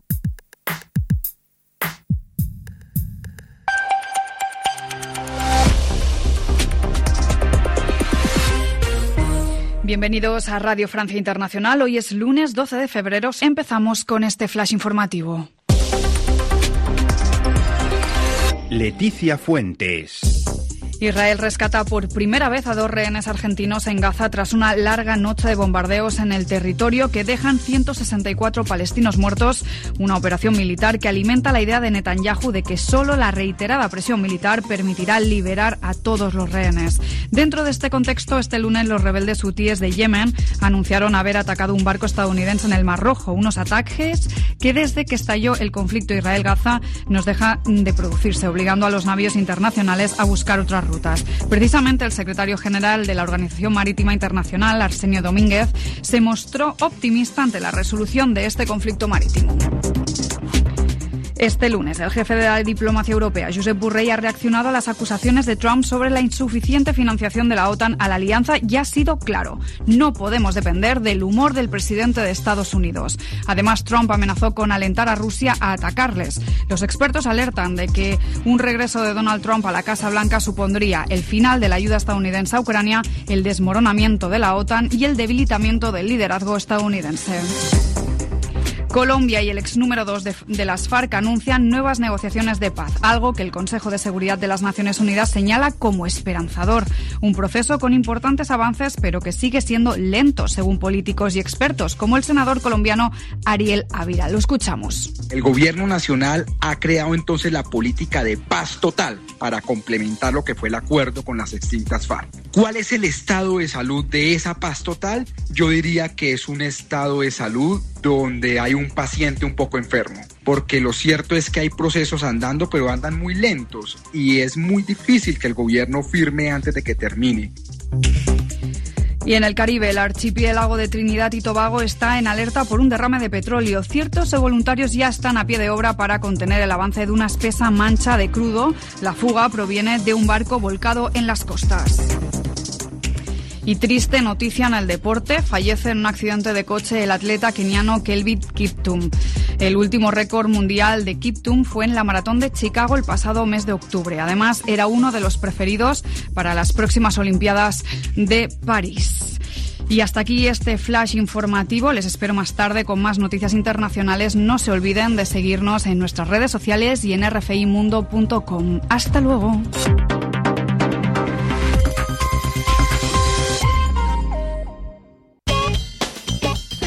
Porque tu opinión es importante, escríbenos al correo electrónico prisma.radiounam@gmail.com.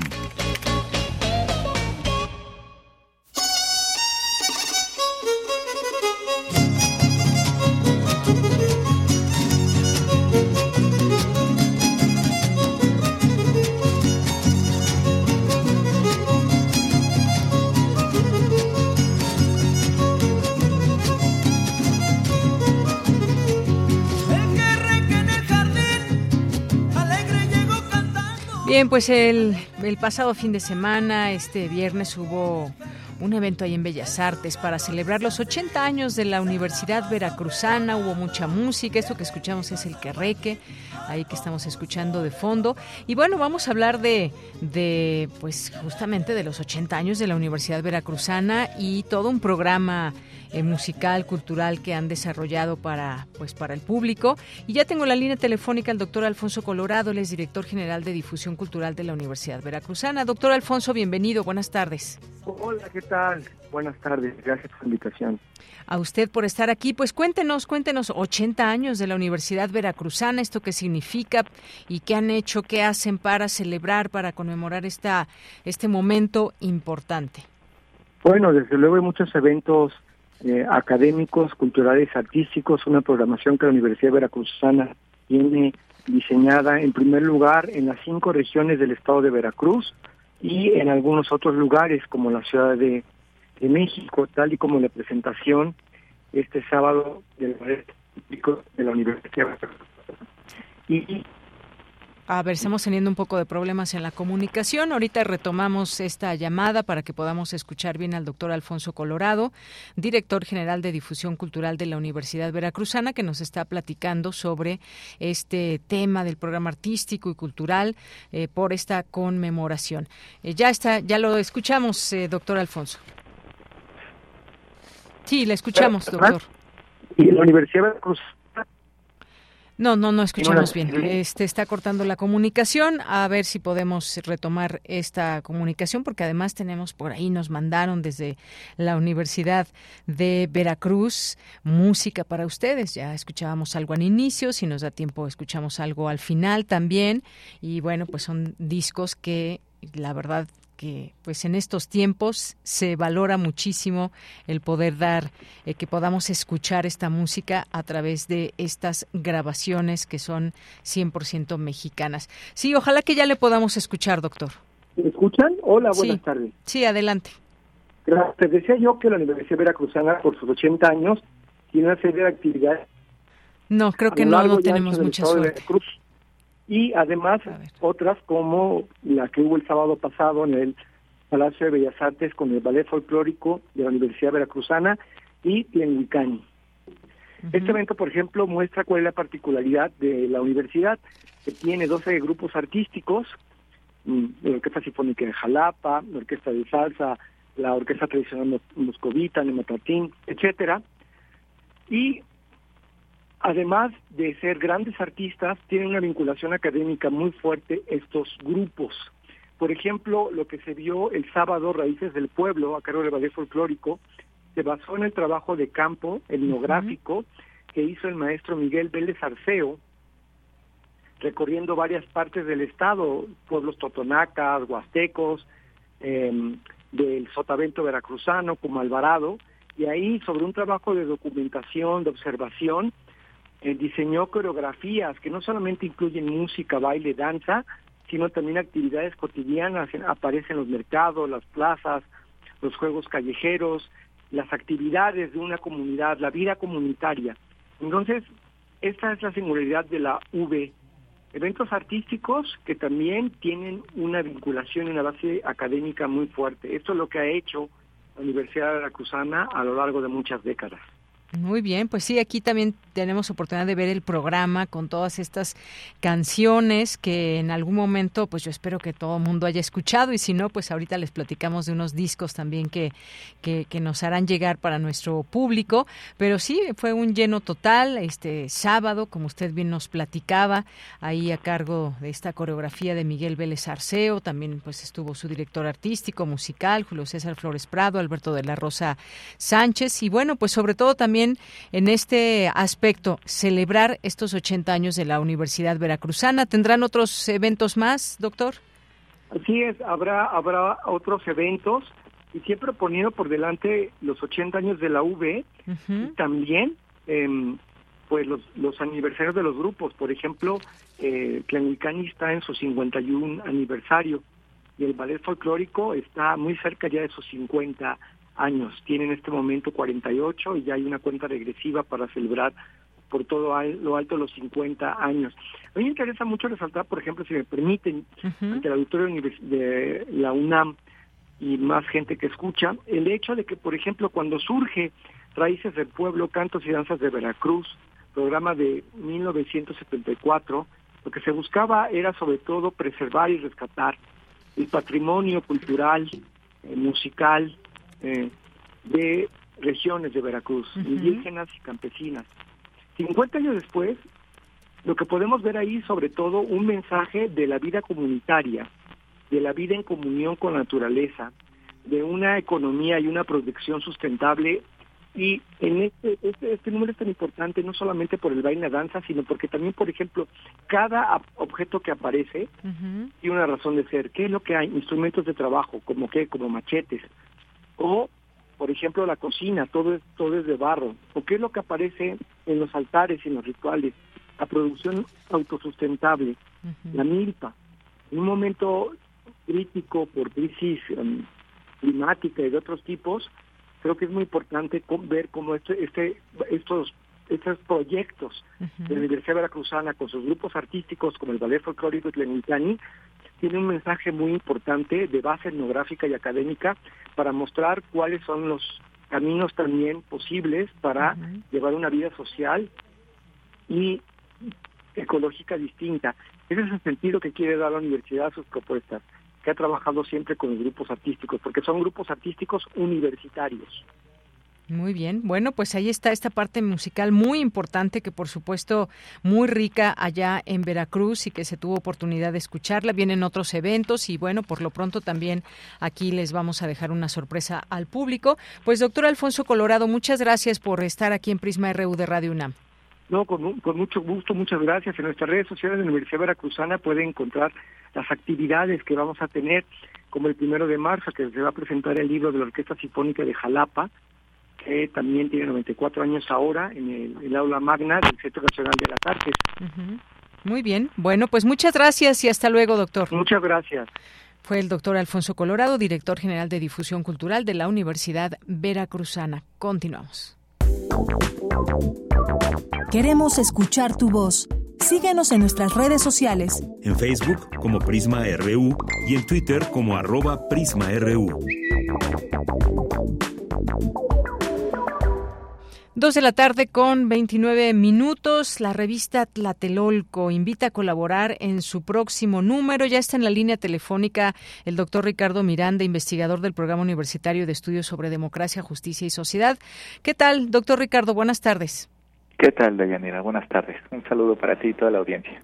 Gracias. Bueno, pues cuéntenos, por favor, de esta destacada revista Tlatelolco, una publicación semestral que pues está bajo la dirección del PUEX. Cuéntenos, por favor. Sí, muchas gracias por la invitación. Pues mira, como bien lo decías, eh, la revista Tlatelolco es una publicación editada semestralmente por el Programa Universitario de Estudios sobre Democracia, Justicia y Sociedad y eh, en, en, realidad lo que se edita semestralmente es lo que llamamos el dossier académico, es decir, eh, aquellos artículos científicos que siguen eh, eh, pues los distintos métodos de las ciencias sociales, en donde se plantean eh, diversas cuestiones sobre la democracia y otras eh, formas de dominación y de poder, etcétera, que nos afectan a todos y a todas en América Latina. Eh, pero también contamos con otras secciones, como la, la sección de divulgación, en donde ahí publicamos de manera continua, casi prácticamente todas las semanas del año estamos publicando artículos de distintas personas. También contamos con una sección de ensayos, etcétera, ¿no? Entonces, la revista Tlatelolco es un espacio seguro, abierto, tanto a la investigación del más alto nivel en nuestro dossier académico como a otras facetas que no son necesariamente científicas, pero que también son muy necesarias para la expresión de ideas como los ensayos, los cuentos, hemos publicado cuentos y no solo en español, sino también en otras lenguas, en lenguas originarias, sobre todo náhuatl, etcétera, y este pues estamos abiertos poemas también hemos eh, publicado no para todos los para todos los públicos es la revista Tlatelolco. Pues qué bien eh, doctor y en este sentido quiénes pueden participar en estas colaboraciones de las que nos habla Sí, pues mira, para el dossier académico, eh, pues en realidad puede participar cualquier persona, pero pues desde luego, como es un dossier académico, eh, buscamos eh, artículos científicos y por lo tanto, pues lo más común es que participen académicos, investigadoras, profesoras, etcétera, ¿no? Aquellas personas que están muy vinculadas a la investigación del más alto nivel y que pues comparten con el público de la revista Tlatelolco pues sus investigaciones más recientes sobre, pues como decía, ¿no? asuntos democráticos, eh, por ejemplo, los nuevos progresismos en América Latina, las nuevas formas de la dictadura, de las dictaduras en, en, nuestro continente, etcétera. Pero pues está abierto a cualquiera, cualquier persona que siga un método riguroso, planteamiento de hipótesis, comprobación de hipótesis, aparato crítico, etcétera, puede escribirnos. Eh, pero, como decía, también en la revista Tlatelolco tenemos otras secciones. En nuestra sección de divulgación y nuestra sección de ensayos, pues es mucho más abierto el, el, el espacio, no hay necesariamente que seguir un método científico o un método riguroso para pues compartir ideas, ¿no? Entonces, el dossier académico, digamos, está dirigido principalmente para investigadores, investigadoras, profesoras, profesoras eh, y todo aquel experto y experta en ciencias sociales que quiera compartir sus investigaciones del más alto nivel con el público de Revista Tlatelolco y la sección de divulgación y ensayos está abierto al público en general, pero en realidad tampoco es eh, como muy estricta la división. Muy bien, bueno, pues ahí está esta invitación que dejamos, por supuesto, al público y que además, bueno, veo que este, en su actual dossier académico, en este volumen 2, se titula Revisa Tlatelolco, Democracia Democratizante y Cambio Social. Sí, bueno, ese es nuestro título en realidad, nuestro título general de la revista, Revista Tlatelolco, Democracia Democratizante y Cambio Social. Eh, en sí mismo los números del dossier académico no tienen un título específico, más bien tenemos numeración, el volumen 2, el volumen 1, y dentro de los volúmenes tenemos eh, un número 1 y un número 2. Eh, y cada a cada dossier académico le, se abre una convocatoria con un tema en específico. La convocatoria eh, que está hoy en día actualmente abierta es sobre geopolítica y cómo la geopolítica afecta en Latinoamérica y cómo puede ayudar o perjudicar a nuestras democracias. Y cierra este jueves 15 de febrero, entonces a todas aquellas personas interesadas en publicar en la revista Tlatelolco, en su dossier académico, eh, pues tenemos todavía unos días hasta este jueves 15 de febrero, donde nuestra nueva convocatoria o la convocatoria actual sobre geopolítica y su eh, dimensión eh, y sus diversas formas de articulación de resistencias y de poderes contrahegemónicos eh, en nuestras democracias de América Latina, pues está hoy en día abierta. Bien, nos dicen por aquí que dónde se puede consultar la revista. Tienen que entrar a la página del PUEX, ¿verdad? Sí, bueno, es la página principal del PUEX, puex.unam.mx, y para ir directamente a la revista es diagonal revista-tlatelolco, y ahí nos pueden encontrar. Muy bien, bueno, pues ahí pónganse en contacto si alguien quiere pues enviar alguna algún texto para que pueda ser publicado. Recuerden también las redes sociales del PUEX eh, de la UNAM, que es arroba PUEXUNAM, y también están en Instagram, están en X, están en TikTok, están también en Threads, de todo tienen redes sociales, doctor. Sí, muchas gracias, doña Adriana. Exactamente, nuestra convocatoria está circulando por todos lados, Instagram, Facebook, X, también TikTok, también estamos en Threads, que es la nueva eh, plataforma, ni tan nueva, pero por ahí que ya salió de, Instagram, vinculada a Instagram, eh, etcétera, ¿no? Entonces, ahí pueden encontrar nuestra convocatoria, los criterios editoriales, la extensión del artículo, la forma de citación, y pues desde luego, como decía, el contenido específico de la convocatoria que va sobre geopolítica y de todos pues cualquier duda también nos pueden escribir a nuestro correo electrónico que es revistaslatelolco@unam.mx. Muy bien. Bueno, pues ahí está esta, este correo que también pueden, pueden ustedes escribir. Pues muchas gracias, gracias doctor Ricardo Miranda por estar aquí, dejarnos esta invitación al público Radio Escucha de Prisma RU de Radio UNAM. No, muchas gracias a ti, Dayanira, por la invitación y como siempre un placer dialogar contigo. Gracias, hasta luego. Hasta luego, buenas tardes. Muy buenas tardes al doctor Ricardo eh, Miranda, investigador del Programa Universitario de Estudios sobre Democracia, Justicia y Sociedad y esta revista Tlatelolco. Continuamos.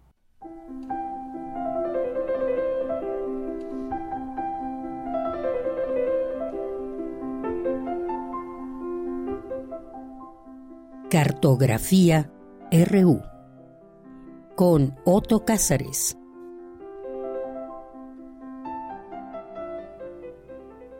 Bien, pues ya está en la línea telefónica Otto Cázares, a quien siempre saludo con muchísimo gusto y le doy la bienvenida a este espacio, este espacio de cartografía RU. ¿Cómo estás, Otto?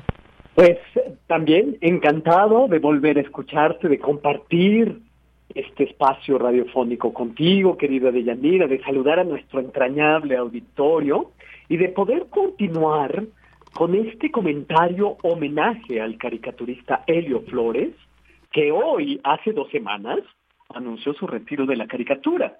Ya la ocasión anterior hablamos del tema de saber retirarse a tiempo, hablamos del Homo Ridens y hablamos acerca de que reímos por muchos motivos.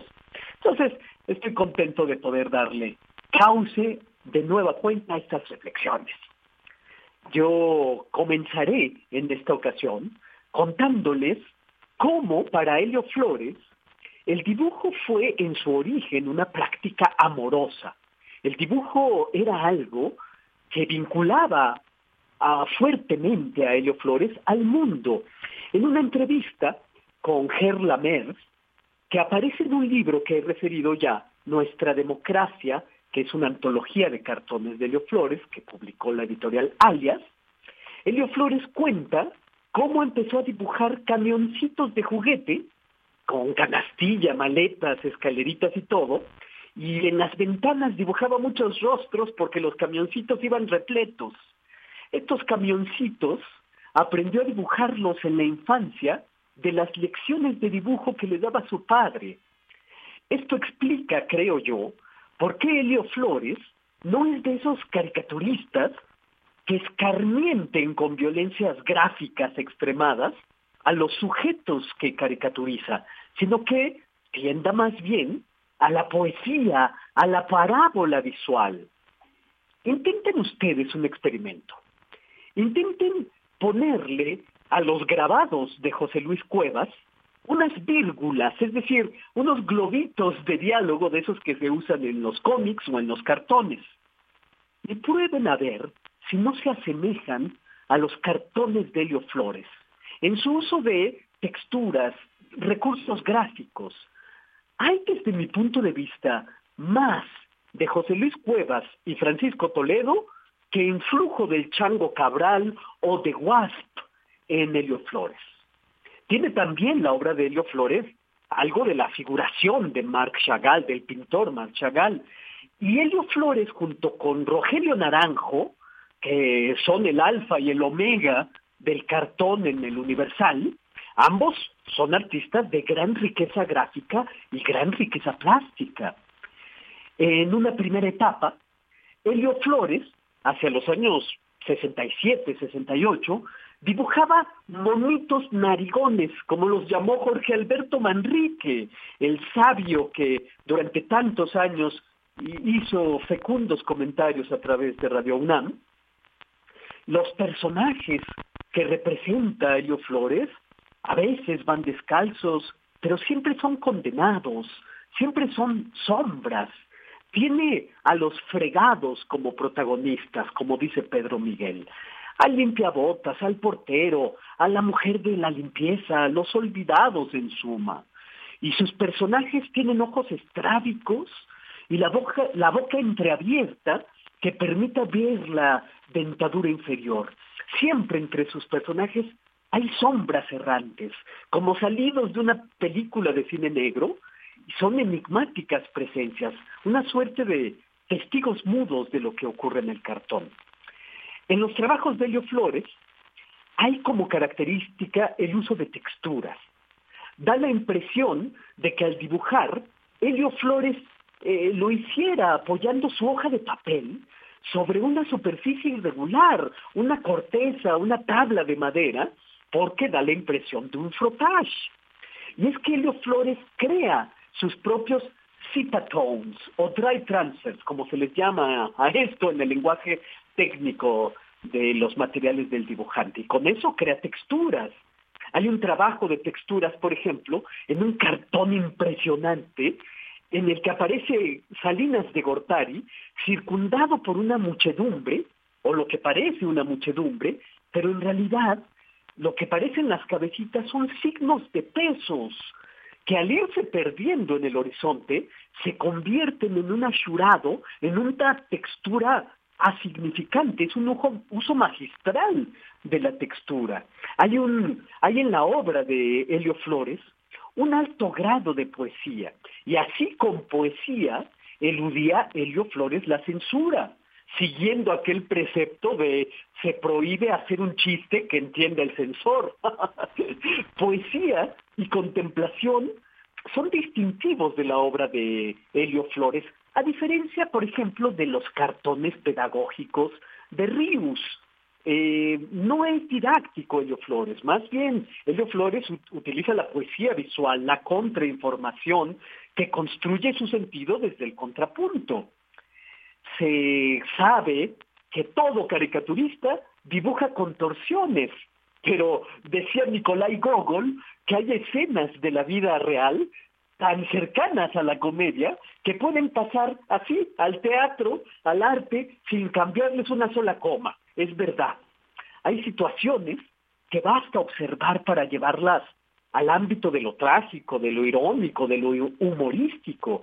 Y en Helio Flores hay situaciones que se vuelven un enunciado poético de altísima observación. Por ejemplo, la nube de humo que sale de una chimenea de una fábrica y que, si ponemos más atención, La nube de humo es en realidad la marcha de los migrantes que se pierden en el firmamento. Helio Flores, a la manera del eh, pintor archimboldo, hace monstruos estructurales, imágenes compuestas. Hay una imagen recurrente, la calavera. Eh, la calavera, en realidad los dientes son niños apiñados, o hay una calavera tremebunda en un cartón, La mujer y la muerte de 1978, de lamentable actualidad, donde los dientes de la calavera son las formas de los cuerpos femeninos. Hay también muchas transformaciones de las cosas, dedos que son narices, dedos que son piernas, dedos que son cabellos, cabezas que son bolsas o gotas que caen, tiene una fijación con las manos.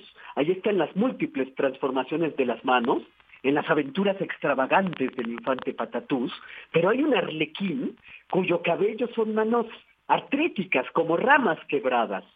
O está el sorprendente cartón de título Desempleado, un cartón de 1983, donde un sujeto jala un carrito con los dientes, tiene los brazos cercenados y vemos en el carrito que jala que va cargando sus propias manos. O está el informe de gobierno, donde unas manos cercenadas ante una tribuna de orador sostienen un papel en blanco.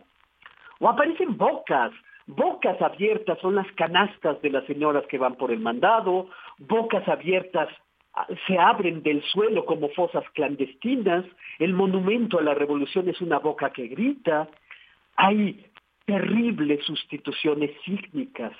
Oscar Pistorius, aquel atleta paralímpico feminicida, da título a un cartón, Pistolius, y el atleta aparece en sus prótesis, lleva dos pistolas.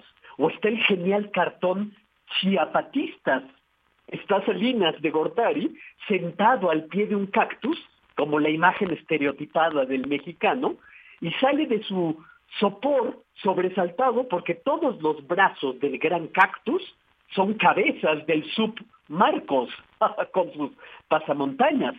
Hay transformaciones muy inquietantes. Una cabeza hueca que tiene inserto en la cabeza una metralla que le sale por la nariz y que por el cañón está aspirando cocaína de un montoncito en forma de América Latina. Es un cartón de título Narcoamérica de 1985. O está el muy célebre cartón del retrete del tío Sam. Es un WC con forma de América Latina, América Letrina. O la mitra papal se convierte en planta carnívora, o ese eh, Cristo llega con su cruz a la oficina de Norberto Rivera y lo detienen unos guardaespaldas que están custodiando la oficina, como diciéndole a Cristo, Epa, ¿quién dice que lo busca? de modo que yo celebro la poesía visual librada en el campo de batalla de las páginas impresas por más de 50 años de la carrera de Helio Flores. Gracias por esta batalla sin cuartel, maestro Helio Flores, hasta siempre, por lo menos en esta eternidad momentánea que creemos tener todos los mortales. Y esto es lo que yo tengo que decir este lunes 12 de febrero de 2024. Bien, Otto, pues muchísimas gracias. Como siempre, ahí la segunda parte sobre Helio Flores. Gracias. Hasta muy pronto, hasta el próximo lunes. Un abrazo. Hasta muy pronto. Gracias, Otto Cázares. Continuamos. Cultura RU. Doy la bienvenida a Valentina Garibay, dramaturga, directora y actriz de Grand Slam. ¿Cómo estás, Valentina? Muy buenas tardes. Hola, Deyanira, muchísimas gracias. Estoy muy bien. ¿Y tú? También, muchas gracias. Pues cuéntanos de qué se trata Grand Slam y en el Centro Nacional de las Artes que presenta esta, esta puesta en escena Grand Slam en el Foro Antonio López Mancera y que es un monólogo con tintes de comedia. Pero danos detalles, por favor. Sí, mira, esta es una historia eh, que está protagonizada por una tenista. Es una tenista adolescente cuyo objetivo es ganar un torneo en el cual ella podrá obtener como premio un viaje a París. Este, esta historia está ubicada en los años 90 y bueno, ella se siente pues, muy segura de sí misma para ganar fácilmente ese torneo y bueno, el punto donde eso cambia es cuando llega una rival a su equipo, que es una extranjera que viene llegando desde Nueva Zelanda y pues ahí ella empieza a tener diversos obstáculos este porque se empieza a tambalear la seguridad que ella tenía en sí misma, deja de ser la favorita del entrenador, este pierde su lugar como líder en el equipo. Entonces, pues es ver el desarrollo de la historia, es como entra como en un bucle de conflicto en donde ella pues, se empieza a obsesionar con esta rival y por supuesto todo le empieza a salir mal porque pues ya no está enfocada en lo que tenía que estar enfocada, que es disfrutar el tenis y jugar al tenis.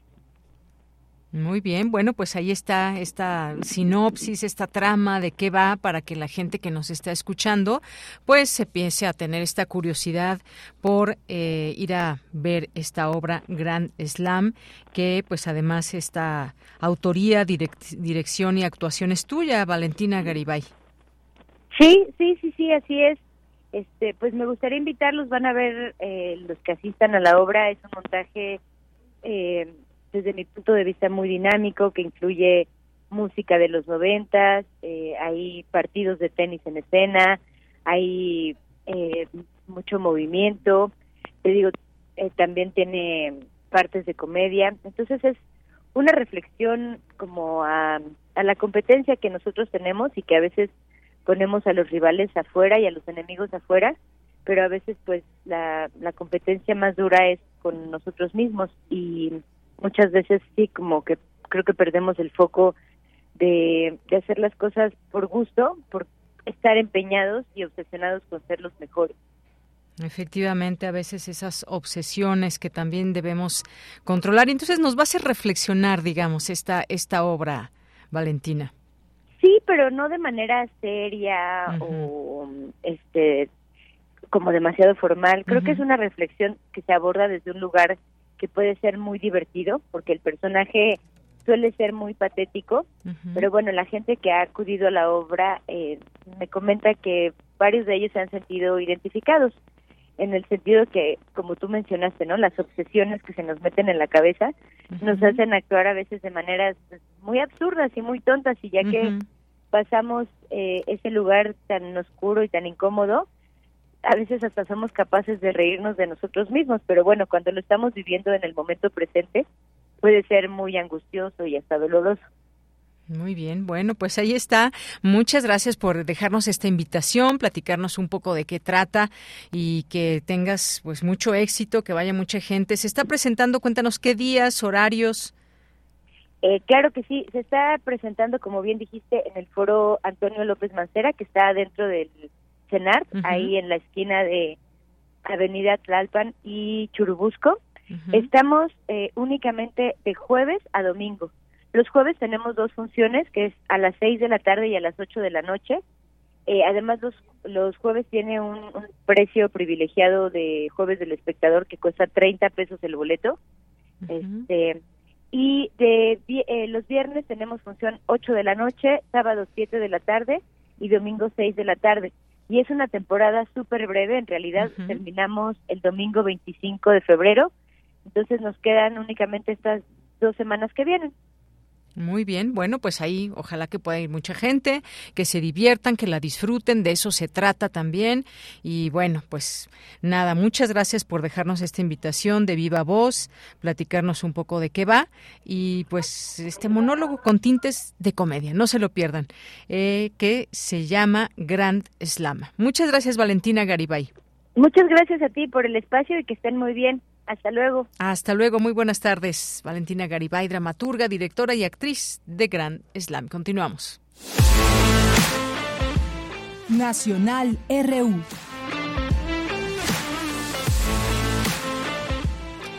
Bien, dos de la tarde con 52 minutos. Habrá sequía complicada, prevé la UNAM, y habla de las próximas semanas. Esta nota que le leo de la jornada dice: en las próximas semanas se espera una temporada seca, muy complicada, con condiciones para incendios forestales, y hay que estar atentos al desarrollo de ondas de calor. Se llega en condiciones muy complejas con una situación de sequía y temperatura extrema nunca antes observada. Esto lo advirtió Jorge Zavala Hidalgo, director del Instituto de Ciencias de la Atmósfera y Cambio climático de la UNAM. Ya estaremos platicando a detalle sobre todo esto, lo vamos a buscar. Seguramente hay pues preguntas, dudas, eh, cómo debemos pues mirar todo esto de aquí en adelante en cuanto a sequías, fenómenos, que si el niño, la niña, eh, la temperatura, el cambio climático, todo, todo es un en gran de cosas eh, de situaciones que debemos ir comprendiendo y entender, por supuesto. A la fecha, dice, la mayor parte del país tiene condiciones que de anormalmente secas hasta sequía excepcional, agregó. En Oaxaca y Guerrero no hay tanta afectación, pero hay estados como Querétaro, Hidalgo, San Luis Potosí que tienen situaciones muy complicadas. Eh, también está, como les decía, este fenómeno del niño, que modelos, eh, los modelos sugieren que la condición disminuirá hacia abril, pero ya tendremos oportunidad de platicar a detalle de todo esto y comprenderlo mejor de la mano del especialista. Y bueno, en temas políticos, algunas cuestiones políticas. No admiro políticamente a Calderón, dice Xochitl Galvez, que se reunió con él allá en Madrid, se fue a España, eh, de Estados Unidos, luego ahora anda en España. La candidata de la coalición Fuerza y Corazón eh, por México aseguró durante su breve gira por Madrid que no admira políticamente al expresidente mexicano Felipe Calderón, con el que se reunió el pasado domingo, en lo que ella definió como un saludo y que en cualquier caso él no le da consejos. La visita de Xochitl Galvez a Madrid ha tenido varios contratiempos. Tenía previsto reunirse con el presidente del Partido Popular y principal líder de la derecha española, Alberto Núñez Feijó, pero finalmente el encuentro se convirtió en una breve llamada telefónica. Además, el Nobel de Literatura, Mario, Mario Vargas Llosa, eh, delegó en su hijo Álvaro la cita con ella. Finalmente ni siquiera acudió a la cita el hijo del escritor y fue recibida por Gerardo Bongiovanni, que funge como subdirector de su fundación. Bueno, pues estas algunas actividades de eh, Xochitl Galvez. Por otra parte, pues, ¿qué dice el presidente López Obrador en torno al 2 de junio? Dice, será un plebiscito, digo, entrecomillado, hay que ponerlo, entre dos proyectos de naciones, lo que dijo el presidente López Obrador.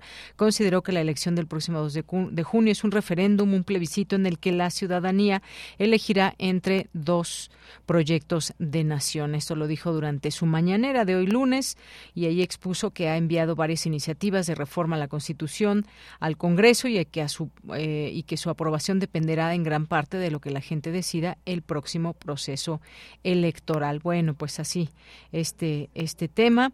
¿Qué más tenemos? Pues el enjambre sísmico, ¿no? Que llamó mucho la atención también allá en Baja California, eh, cuando tiembla, pues repetidamente eh, como aquí tuvimos también una vez tres microsismos que tuvimos y que no sabíamos qué estaba pasando, salíamos y luego volvía a moverse la Tierra.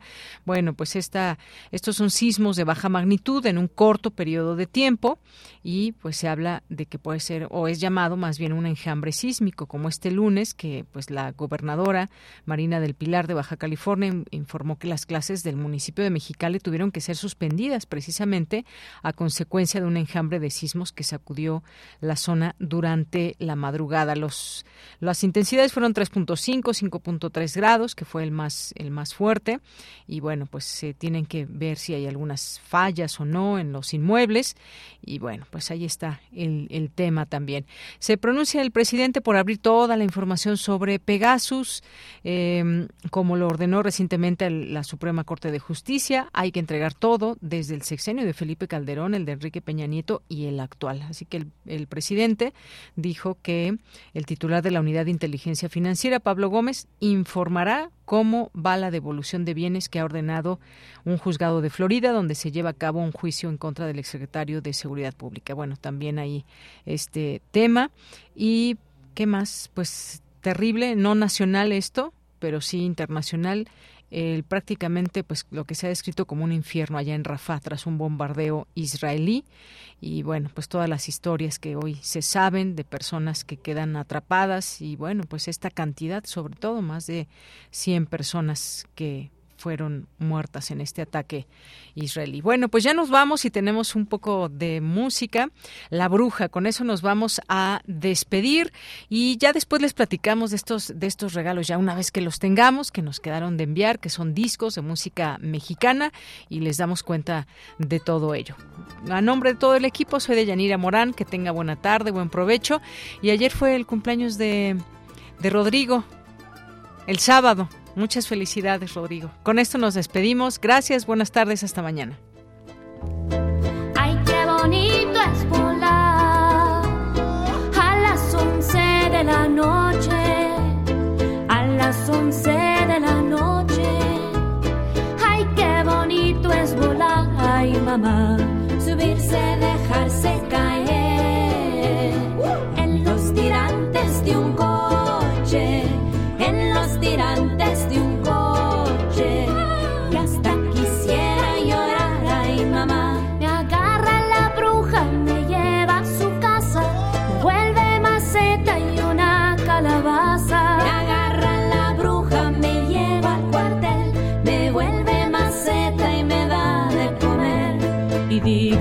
dígame, dígame, usted, cuántas criaturitas se ha chupado usted, señora. Ninguna, ninguna, no sé. Ando en pretensiones de chuparle usted.